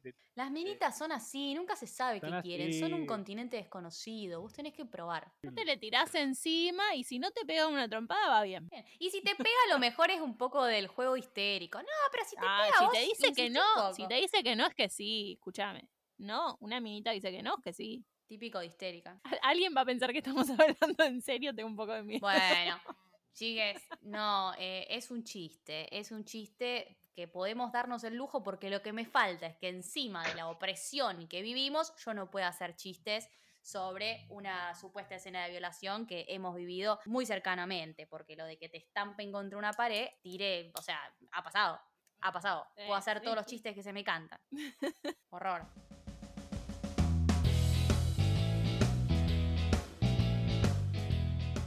¿Les parece hacer el repetest? Me parece que sí. Bueno, bueno, confeti, confeti. Arranca el repetest. También puede haber una sección especial eh, que Juli intentó inaugurar antes fallidamente. La vamos a hacer al final. ¿Cuál es tu personaje favorito de American Pie? Vayan pensando. Primera pregunta del repetest. ¿Hay algún personaje de apariencia no hegemónica sin que esto sea señalado como un problema? ¿Se ve distinto en hombres o mujeres? Y digo hombres o mujeres porque es lo que nos proponen. Sí, no hay disidencias. Em, o sea, los pibes todos más o menos terminan encontrando parejas y las minitas son todas modelos. Hay algo de, la- de esa hegemonía, ¿no? Que es tremendo. El promedio hegemónico, flacos. eh, de hecho, hasta en la fiesta, yo en un momento me puse a ver eso. En la fiesta no hay gordos. Ni siquiera No. están invitados a esa fiesta. Los gordos no existen. Los losers, los que serían tipo los- la gente del coro, todos esos boludos, como que son ah, lo- los, los nerds, como ese mundo, Sí. se los expulsa de la fiesta, pero intentan llegar a la fiesta. Ahora, Sí. el gordo, el petizo, el. no sé, en general son todos blancos, son todos de una estatura eh, de mediana alta, Sí. mayoritariamente rubios, arios, rozando el vario Arios. acaso. Sí. Como- es tremendo, como decís la rubia y no sabes básicamente de quién estás hablando. Ni siquiera los ubican como un personaje de No, secundario. que las pibitas son todas rubias, salvo la pelirroja, que la pelirroja es nerd, pero termina siendo no sé qué, entonces también tiene que estar buena. Es mega hegemónica. Es mega hegemónica. Tiene que estar buena ser mega hegemónica, pero como tiene que ser un poquito distinta, pues tiene que pasar por nerd, la pusieron pelirroja. Las demás Claro. son rubias. Sí. Y son todas mega hegemónicas. Y después hay que charlar, pero el personaje de la de Orange is the New Black es la que más o menos no tiene apariencia hegemónica, pero más adelante en la 2, yo acá puedo entrar en un terreno en el que no recuerde bien, pero estoy casi segura de que hay un comentario de que ella es torta. Entonces es como que ella está ubicada más en ese lugar, como, no, bueno, pero si ella es torta no es necesario que sea tan hegemónica porque no podemos coger, entonces, listo. Ponela más despeinada, más despeinada así la audiencia entiende que es torta. Igual es bastante, dentro de lo no hegemónico, es bastante hegemónica. O sea, Sí. que tiene un pelo más enrulado. Y bueno, pero más. tener pelo enrulado en los 90. Y esa es la cara de la no hegemonía, igual. Sí, porque incluso todo lo que son los chicos, a ver, los en- dentro de los nerds está Michelle, que es súper hegemónica y termina como con uno de ellos. Dentro de las coristas está esta chica rubia, que es la que todos recordamos de Belleza Americana, que es nada, una Barbie. Y ellas son las que son presentadas como las raras que ellos intentan coger para coger con algo. Porque es básicamente la idea, tipo con lo Claro. que sea. Es como un pie o una cor- corista. o sea. Ella es presentada como linda igual, pero eh, Y sí, como porque- que es medio como que es demasiado eh, no sé, Virgen. virginal porque, Virginal. porque canta. Y los Sí. que están en el coro son virginales. Yo les cuento que hice coros durante como ocho años y de virginal no había nada. O sea, realmente la gente que, que hace coro y que hace música clásica y todo eso son un montón de gente joven que se junta a, a- a ponerse en pedo y a hacer música. En general eh, tienen una vida sexual bastante activa, como Michelle, Claro. para romper con el prejuicio de les coreutas, loco. El que sí es de apariencia no hegemónica es intencional, que es este Germinator, que me parece Sí. tremenda la escena en la que al final, de nuevo, la forma de empoderarse, de, de hacerse valer, por decirlo de alguna forma, para no usar tan banalmente la palabra empoderarse, de hacerse valer de esta chica con la que Germinator pasa toda la noche, que en realidad después nos enteramos que se pasaron la noche charlando de su vida. La forma que tiene la chica para hacerse valer y demostrarle a todos que él en realidad no había acogido con ella, era exponerlo en público, enfrente de toda la escuela, contar eh, como una intimidad de él y él se hace pis encima y esto es algo muy gracioso. A mí me pareció escalofriante. Hay algo también de, de ese valor individual, ¿no? Atacás mi honra personal, que es, che, te garchaste al feo, ahora yo voy a destruirte diciendo que nunca me cogiste y que tu mayor temor es hacerte... Sí, Sí, todo está mal por todos lados porque el chabón diciéndole a todo el mundo que se la echó Claro. eh, ya está mal. Digamos, fuese real o no real eh, el tema de la de decir en masa algo sin el consentimiento de la otra persona, debatible. Encima es mentira. Encima él es feo, entonces ella tiene que ir a vengarse y decirle a todo el mundo, bueno, mal Sí, sobre porque, claro, porque además es eso. Ella, de nuevo, su forma de hacerse valer es como ser mala. O sea, tener poder es ser malo con el otro. Eh, porque además de lo que le molesta de que haya dicho esa mentira, también le molesta porque él es feo. Claro, sobre todo es eso, parece. Sobre todo, o sea, con un feo no. Y el feo, el feo tampoco está, o sea, es un chico normal, ¿me entendés? Es como un chico adolescente normal que tiene granitos, tiene un- como unos unos granitos. ¿Qué sé yo, boludo? No sé. Segunda pregunta. ¿Hay algún personaje femenino que tenga un arco narrativo que no pase exclusivamente por su historia romántica con un hombre? La amiga sea- de Orange is the New Black. Claro, sí, sí. pero no tiene, no tiene arco narrativo, por No, eso no pasa por nada con un hombre, porque no tiene arco narrativo, está ahí No. para ser la voz de la verdad y decir, necesita acabar esta chica. Sí. Decile te amo igual aunque no te la ames. Eso también le dice. Tampoco Sí. es que es súper sabia ella. De Hacerla acabar y dec- mentile y decirle que la amas y vas a charlar. Vamos. No, todos los personajes de las chicas están construidos para ser como la pareja de. Sí, sí, no hay sostener el arco de eso. De hecho, Sí. estoy mirando la foto en VHS o un DVD, me parece que por la forma vertical del póster, pero hay una centralidad donde no dejo de ver tipos. O sea, en el centro está obviamente el protagonista, el pibe. Sí. Y después están las la- las otras los, los Muy personajes chiquitita. femeninos rodeándolas, pero no tienen centralidad. O sea, hasta lo veo a, a Finch primero que está en el fondo, o a Stifler cagándose de risa que es chiquitito la cabeza. Eh, Sí. como es muy raro, lo que está todo maquiavélicamente pensado. Sí, pero es que sí, obviamente, sí. Eh, la psicología estudiamos para esto, para claro. convertirnos en marketing y destruir a la humanidad. Va a pasar. No, la verdad que, que- que todos los personajes femeninos están en esta onda. Son o la madre de, que después podemos hablar de este personaje femenino de la madre de Stifler, que de nuevo todo su arco pasa con cogerse al amigo del hijo, ¿no? Bueno, Sí, o la madre o la madre de Jim, una la mina madre de que Jim, la entró, madre lo vio Jim. paseándose y la echaron de la película. O sea, ¿qué pasó ahí? O sea, la madre entró. Lo que hizo. Lo único que hizo fue entrar, no distinguir una mina de una cabra y se fue. Es un, O sea, la ella vio eso, espantó, se mudó de su casa, no vio nunca más al hijo, abandonó su Hizo un día una tarta y nada más. Dejó la tarta hecha, o sea, es una leyenda urbana esa mujer. Nadie sabe si existió después de la película. Sí, eso es todo, eso es todo. La 3. Los personajes femeninos de entre 20 y 40, de nuevo, siempre, siempre lo mismo, nos repetimos, pero bueno, el público se renueva, como dice la Chiqui. Nosotros cuando armamos este test pensamos que, bueno, que los personajes eh, femeninos más sexualizados iban a ser personajes de entre 20 y 40, pero no porque, bueno, menores de edad cosificadas. Los personajes femeninos de entre 20 y 40, vamos a decir los personajes femeninos, están ubicados en alguno de estos estereotipos eh, más virginal, maternal, cuidadora sensible, con el que el protagonista se quiere casar, o hipersexualizada, malvada, puta. Sí, Sí a todo. Una de cada. Una de cada. son como sexys, sexys si quieren coger, pero también son virginales. Es raro, es raro. hay un Es una raro. combinación, es una combinación bizarrísima. ahí voy a citar a, a un señor en un congreso que analizábamos series y películas y, y más medias en general.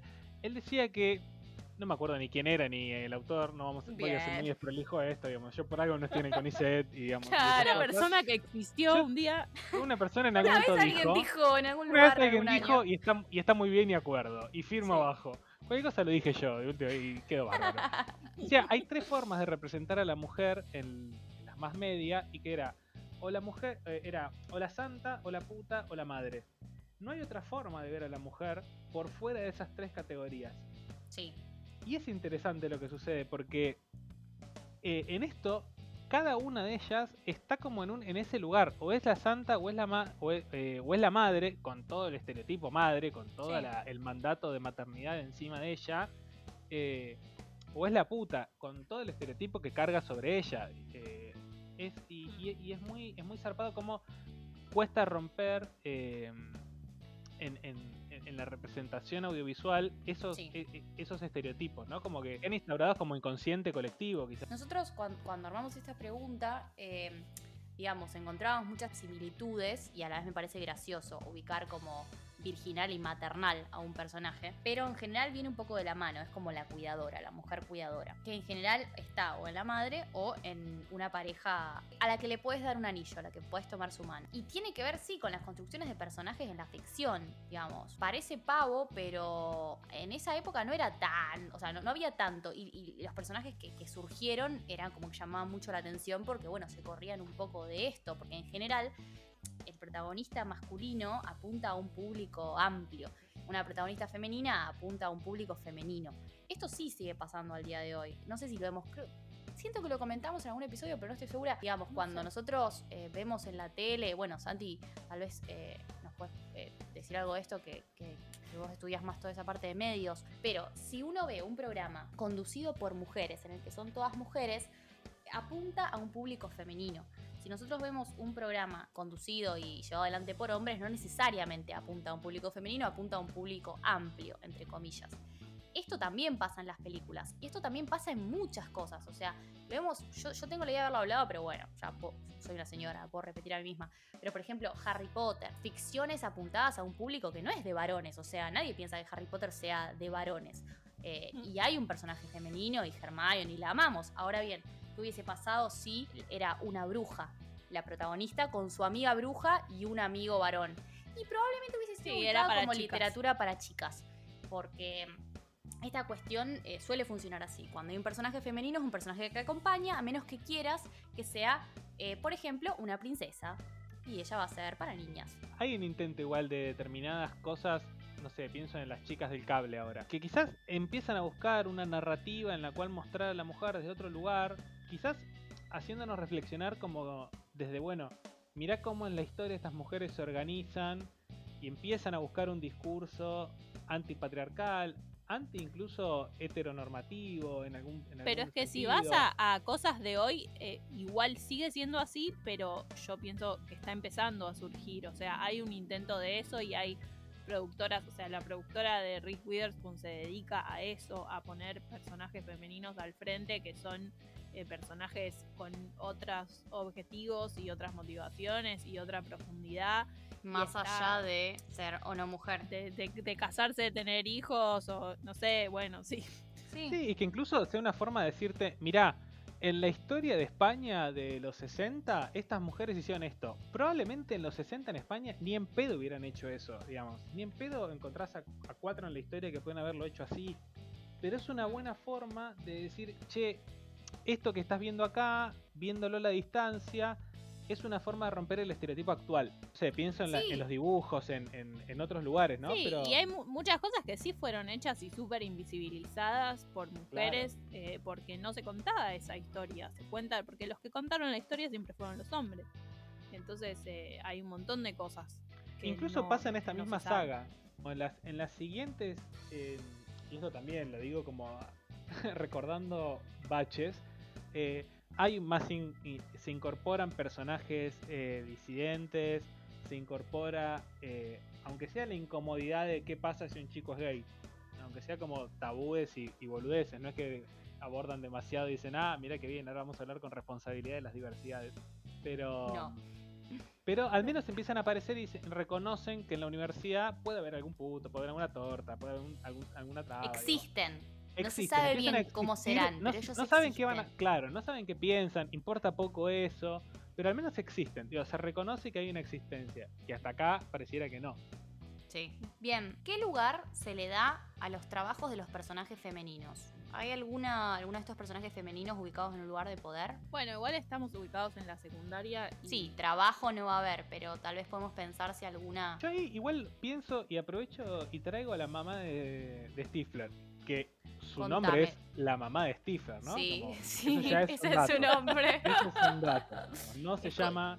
Según, según dice acá eh, Google, se llama Ye- eh, Janine, Ye- Jenny, no sé. No Te idea, pido que si googleas tenga la data.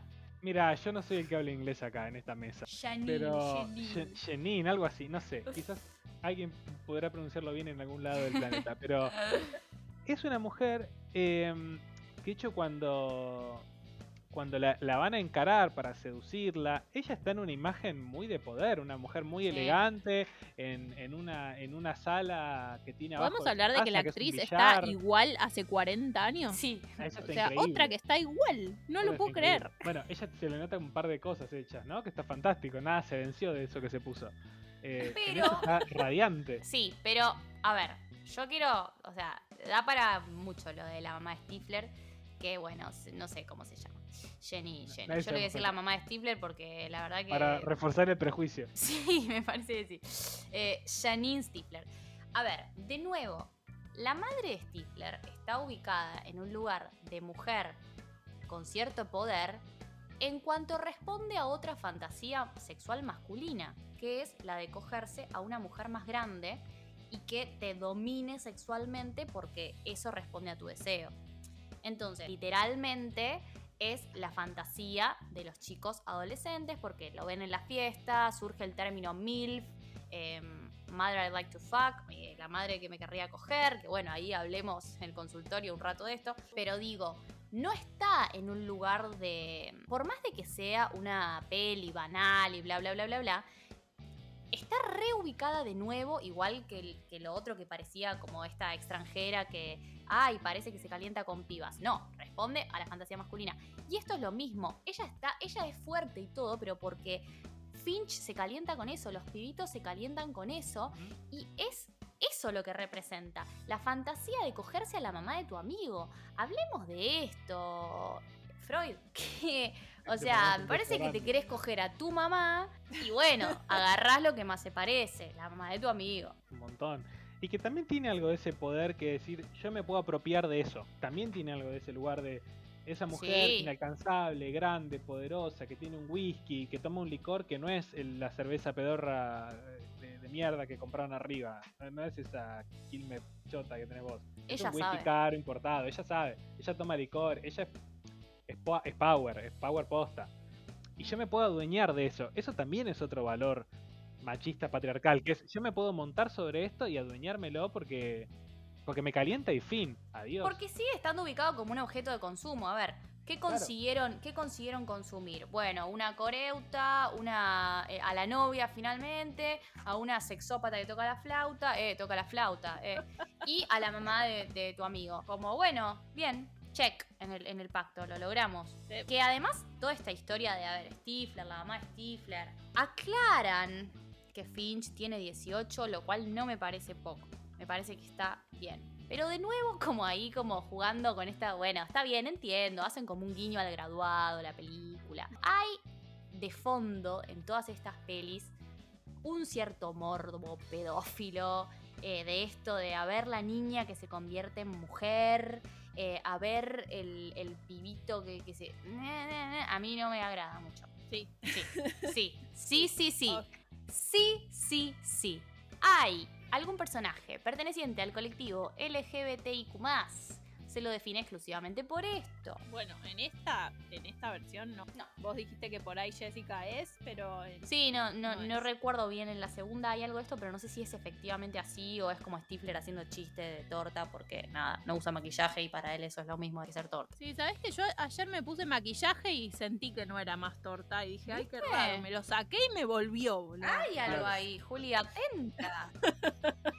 Sí, es que de nuevo, ¿por qué no van a poner a una mujer protagonista? ¿Por qué no van a poner a una disidencia protagonista? Porque apuntan a que la media consume personajes eh, de varones heterosexuales cis y si uno plantea algún tipo de disidencia es para hablar de esto a gente que, que está atravesando esto.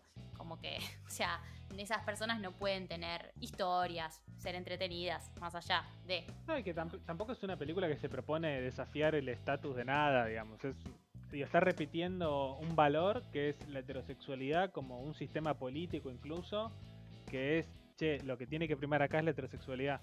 Y esto es lo que te va a reproducir en tu secundaria. Sí, Es por acá, coge por acá, amá por coge acá. por acá, coge por acá, sí. Es que ni es eso. siquiera sí, porque si encima se... No, no, claro, imposible. No hay instancia de decir, che, mirá que te puede, te, te puede eh, pasar que vos sientas en tu vida. que- no, no, no, coge por acá, mete la No, mano en hay el un libro, chiquis, ¿no escucharon que hay un libro que te explica cómo coger? O Claro. sea, seguí el libro, por favor. Bien, ¿algún personaje tiene alguna discapacidad física o mental sin que su historia gire en torno a esto? A veces este, nos escriben al Instagram porque nos olvidamos de personajes. En realidad está bueno eh, la pregunta para aclararlo. No es que nos olvidamos de personajes, es que a veces en estas pelis o en estas series, por ejemplo en Rebelde Way, eh, el otro día eh, una, una repeamichi, una, una repeoyente me decía, no, les quería decir que en Rebelde Way eh, está el personaje de la hermana de Luna que eh, en teoría tiene autismo. Entonces yo decía, ah, tenés, tenés razón, sí, ese personaje, bla. Pero lo que termina pasando es siempre lo mismo. O sea, ¿por qué no, o sea, no respondimos en Rebelde Way con, con esa respuesta? Porque la verdad que, primero, confuso los diagnósticos en, en estas Sí, series. Y des- confusísimos, o sea, confusísimo. la verdad que inventados, o sea, una- una- unas cosas raras. Y además que son situaciones de las que el personaje entra y sale electivamente. O sea, perdón, pero eso no es incorporar personajes. Le pone mucha voluntad y no es más autista. Claro, sé. no. O sea, eso no es incorporar un personaje que tiene alguna, alguna discapacidad física ni mental. Eso es eh, generar trama dramática. Como, bueno, y entonces ahora eh, no, este personaje no habla porque hay algo oscuro y que lo van a revelar cuando acepte, eh, no sé, una pelotuda. No, no O pasa hay un eso. refuerzo, o hay un refuerzo patologizante, ¿no? Que acá yo no sé si está, pero la verdad que no, no estoy pensando y no se me ocurre. Pero pasa mucho también, a veces en, la- en la incorporación decís, por favor, prefería que no lo hubieses incorporado. Pero Sí, incorpora esto". claro, para reforzar una idea de qué es una persona Claro. con una discapacidad. Sí. Sí. Y no la hay, o sea, no la hay y estaban hablando de una secundaria entera y un millón de adolescentes. Y también esto, o sea, cuando veíamos que hemos visto un millón de estas escenas de películas en fiestas con, con los pibitos, las pibitas, y decíamos, che, no hay nadie gordo, che, o sea, no hay nadie, no hay nadie discapacitado, no, no existe como, como una opción, ¿me entendés? Es como que si vos tenés alguna discapacidad y creciste en los 90, bueno, te vas a sentir para el orto porque no te vamos a incluir en nada de lo que mires. O sea, como, de nuevo, a mí este tema me irrita porque es súper fácil. O sea, es como, en la vida cotidiana hay gente que tiene discapacidades y que no están en una isla, están con nosotros, o sea, como compartiendo la sociedad. Eh, no es tan loco eso. Y como que parece que, bueno, no, hagamos de cuenta que no existen. Pero bueno, no, acá no. Estoy tratando de pensar, pero no. ¿Hay alguna masculinidad que no responda a los mandatos patriarcales? ¿Querés pasar a la siguiente? No, es lo que hablamos un poco antes, como que tienen estos, estos mini breaks de decir, no voy a jugar al lacrosse. Creo que debe ser la culpa del productor diciendo, che, es muy hijo de puta lo que estamos haciendo, pero no, no hay, no hay un momento. Hay algunas, algunos instantes de reflexión, pero donde tampoco es que la película sí se asienta en eso. Son, son instantes muy pequeñitos como de decir, bueno, ven que hay, hay como algo más. Como, pero de nuevo, para mí que va como a las libertades individuales. Es como, Claro. estos mandatos patriarcales están yendo en contra de tu deseo heterosexual. Bueno, si en vez de jugar lacrosse querés cantar en un coro, te vamos a dejar. Podés ser feliz igual, pero cogete a la correcta, porque si no es raro. Dale, dale. Bueno, terminamos el repetés y me gustaría cerrar. Primero, eh, si quedó algo en el tintero, lo podemos comentar. Y segundo, eh, me gusta, a ver, ¿cuál es tu personaje favorito de American Pie? Bueno, yo ya spoileé. Bueno, Julieta. Yo ya spoileé, es Michelle. O sea, voy a decir igual que me pasa, que Alison Hannigan, que es la Sí, chica que estamos hace enamoradas de ella. Sí, yo la lo amo. más. O sea, la un amamos. poco enamorada de La ella. amamos, sí, re. Me parece muy graciosa en, en todo lo que la vi.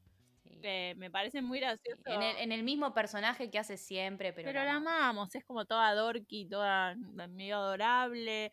Eh, and one time en Bandcamp, tipo me estallo, cada vez que lo hice me estallo. Eh, no sé, la amo. Así que no puedo elegir otra cosa. Yo la verdad que tiré esta pregunta y no, no, no tengo una respuesta elaborada. Eh, así que estoy repasando los personajes. Santi, vos qué. De cabeza nos plegamos ahí con Michelle al palo, digamos. Pero después hay micro, micro momentos de personajes que también me Micro gustan. momentos. Creo que, no, igual Oz es una masculinidad que también me identifica un poco, porque sien- yo quiero creer que es un tipo que está intentando romper con esas cositas y se encuentra con un grupo de mierda. eh, o sea, Dale, un Oz. son unos hijos de puta, pero Quiero decir que en mis notas anoté lo odio a vos. pobre, no así. Yo no lo odio, ¿por qué? Pero es la sociedad la que lo hace un boludo. Pará, pero te quiero decir algo. Después se me pasó un poco, pero cuando está ahí en el auto tratando. y Ese dice, ¿qué momento le es dice? tremendo. Suck me, babe. ¿Qué le dices? No sé, no, pero primero está como en el cielo, las estrellas, en el campo, las El chiste de sea, Casanova me es parece, tremendo. me- una cara de pelo, me da unas ganas de pegarle en la nariz, o sea, no puedo controlarlo, me genera como violencia. Después en el medio de decir, tipo, las estrellas brillan y el arco iris, suck me beautiful. dice, No, te... Ah, ugh, como me da mucha bronca y cuando se quiere hacer el que, el que escatea, hace scat en el coro, ¿Qué y después dice- como que hace cuando Ah, termina. Pasa que a mí me pasa algo que a vos probablemente también te pase, que es que como somos cantantes, nos fastidia. primero nos fastidia, o sea, nos convertimos en seres humanos horribles que juzgamos al resto constantemente, ¿no? Pero es como que están cantando en la cantan muy película y decimos ¿qué es cantan para el orto. Bueno, pero más allá de eso, es como que los ponen como que, por ejemplo, nunca tomó ninguna clase de canto en su vida y llega mágicamente a un lugar y todos como, él tiene una muy buena voz, él tiene que hacer todos los solos. ¡Wow! Él es muy bueno. No, la verdad que no. ¿Sabes quién es bueno? La gente no, que estudia. bastante mal aparte. Pero además de eso, como que él se hace el que, viste, termina la canción y él sigue haciendo tipo Ah, porque lo sí. siente y después con los ojos sintiendo. cerrados, pues lo siente. Y entonces le dicen, ¿qué? ¿De dónde vino eso? Y él dice, It came from the heart. De mi corazón. Sí, Me encanta. Pero eso es todo parte de su trama para seducir a la chica. ya o sé, pero a mí me, irrita en sobremanera, no lo puedo evitar, me da mucha bronca, digo, le quiero pegar. Pero bueno, después igual deja de ser tan irritante. No, es que en un momento él, él afloja cuando afloja con los mandatos de lo que sus amigos le dicen que tiene que hacer. No sé, yo siento que no es. Defendelo, Santi, defendelo, defendelo. Que nadie te diga que vos es malo. Es que, ¿sabes qué? Un poco lo, lo, lo quiero. Em, Y él también que es muy guión- lindo. Hay que decirlo, También Julieta, también- ¿sabes? Él es muy lindo. tiene toda la hegemonía que uno quiere, digamos. Eso, por supuesto. Obvio, bueno. Pero además, hay algo, hay- a mí me gusta mucho esa, esa escena de los dos en el auto, me parece fantástica. Él haciéndose el pelotudo, con, tirando todos sus, o sea, tratando de poner en todos los mandatos en escena como, bueno, Lo que el manual, el manual de seducción de- del macho es este, y va. Y ¿Pero ¿En qué fracasa. momento le pareció que era algo positivo decir, mis amigos me dicen Nova por Casanova? No, es que es fantástico. Me es parece fantástico. bárbaro. Yo lo No, chapo, yo lo chapo. Así nos va después, Sofía, en la vida. Claro, obvio. Hizo un chiste buenísimo. Es un tarado, pero sí, bueno, pero qué sé yo. Lo abracé, no le podía decir que no. Pero, Pero ser un Casanova no es positivo, pelotudo. es no, claro, es que nunca la leyó, nunca la leyó. No sabe Pero- es No, eso. sé, no sabe leer. Pero, no sabe leer. Pero, pobre, hay algo de, hay algo de él que yo siento que me parece que es un chavo que intenta poner toda su masculinidad ahí y obviamente fracasa notablemente. Ella es fabulosa, bien. ella es fabulosa. Para mí esa escena me encanta porque es tipo, nada, te voy a llevar con tus amigos a tomar la chocolatada, bebé. Tengo tan metida como, como la cultura de la violación que esa escena igual me dio un poco de miedo y después dije como no, Sofía, o sea, es una película alegre, pero como que dije, qué miedo estar encerrada en un auto con un chabón que, que te bate esa. Como que sí, ella actuó toda superada, pero él era un fucking jugador de la cross, o sea, como que alto miedo, como que tenía Bueno, muchos músculos. Hay mucho de eso, de ese juego de vamos a un, eh, a un acantilado oscuro y. Claro, sí. Hay unas, hay unas cuestiones ahí yankees que no sé, preocupación igual te diría, ¿eh? Pero. mm, Como la intimidad, buscar intimidad sin tener eh, casa propia. Igual Sí. Oz es el único que no cuenta que garchó cuando garchó. Ah, Claro. sí, sí, ves que es Es bárbaro. bueno, es pero bárbaro. Y después se enamora. Ay, después era deja, bárbaro. deja, el- deja ese deporte de mierda que nadie sabe qué carajo es. Termina en un coro fascinante y, y- y se enamora. Es el que descubre el amor en la historia. ¿Te das Eh, cuenta, Julieta, te-? Sofía, te pido por favor se calman. Sí, sí, sí, Y- sí, no. tenés- cuando tenés razón, sí. tenés razón. Sí. Quiero, un- quiero Em, que cuando suban este podcast, mi cara esté en el cuerpo 2. Lo único que te pido que dices. Ay, me encantaría, me encantaría. Sí, El sueño de todos. Sí, sí, sí. Em, yo creo que mi, mi personaje favorito. Ah, quiero decir esto. O sea, de nuevo, no voy a poder elegir uno solo, pero Michelle. em, no, no me cierra, Juli, pero la amo mucho a la actriz, pero porque yo estoy muy enamorada del personaje de Willow en Buffy. Entonces, Mm. siento como que ella es bárbara siempre, pero el personaje no me gusta tanto. Hay que decir también, un, este es un momento de enseñanza. Voy a hacer lo que Juli odia. Cortina de profundidad.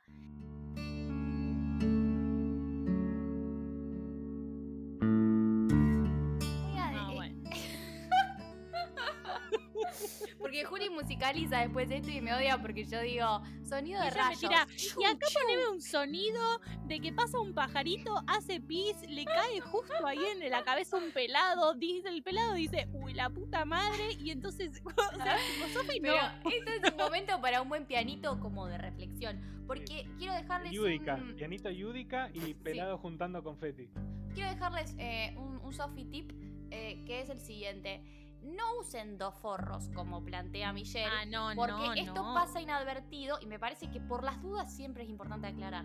Que ella le dice ponete dos forros para que aguantes un poco más porque acabas al toque. No, chiquis, no funciona. Se rompen se los preservativos y después van a tener o bebés o enfermedades de transmisión sexual. Así que no hagan eso. Con uno alcanza y sobra. Una última cosa. Mi personaje favorito, ¿saben quién es? Y es el papá de Jim. Él es muy Ah, yo sabía, yo sabía que... Obvio, me hace reír mucho. Eh, eso es todo. ¿Ha quedado algo en el tintero, Santiago Tesa? Yo diría que dado que vamos dos horas de grabación, Sí. Sí, sí, hay gente sí, sí, llorando. pero, pero es un capítulo bárbaro. Hay gente pidiendo que esto termine. Hay gente que quiere saber cómo termina la película. Sí, cogen, señora, cogen. Sí, cogen, al final cogen. Coméntelo con la abuela. Sí, Si la abuela sigue desayunando, espero que le estén sirviendo los fideos a esta altura. Bueno, Santi, te queremos agradecer muchísimo por participar. Eh, la hemos pasado muy, muy bien. Yo al menos la he pasado muy bien. Ah, generaba bardo. yo la pasé para el orto. Eh, Sí, unas internas bárbaras. Esto, esto señora, no confía en lo que escucha, acá es No, muy buena no. onda, acá se está editando todo el tiempo, hay censura, hay, Hay violencia. censura, hay censura. ah, hay, sí, sí, sí, Sí, sí, sí, es un peligro. sí, Le Llegan descargas eléctricas, todo. mucho, mucho por haber participado. em, gracias. Eh, Santi, ¿querés dejar algún chivo, algún algo? ¿Dónde puede seguirte la gente? Eh, ¿Alguna página de algo que quieras compartir? This is the moment.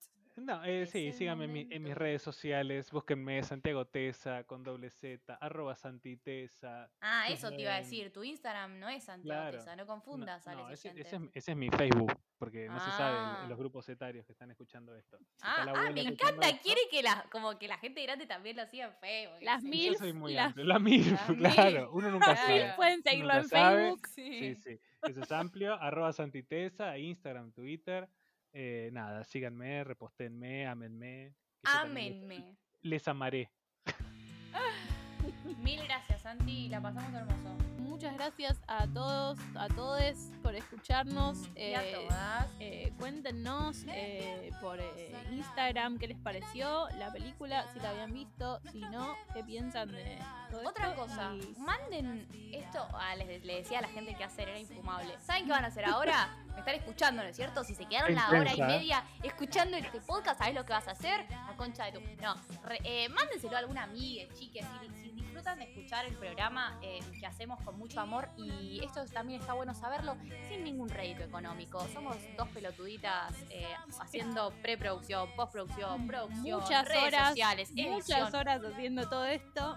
Si algún día a- nos pagan por esto, yo voy a estar muy contenta. Pero si no, al menos que lo disfrute más gente y que nos acompañe en este divertido podcast. Le pueden compartir el programa a sus amigues y una, una historia nos etiquetan. Eso, eso, eso. Bueno, y fin. Fin. Confeti. siempre iguales, ya los sueños son virtuales, no hay más risas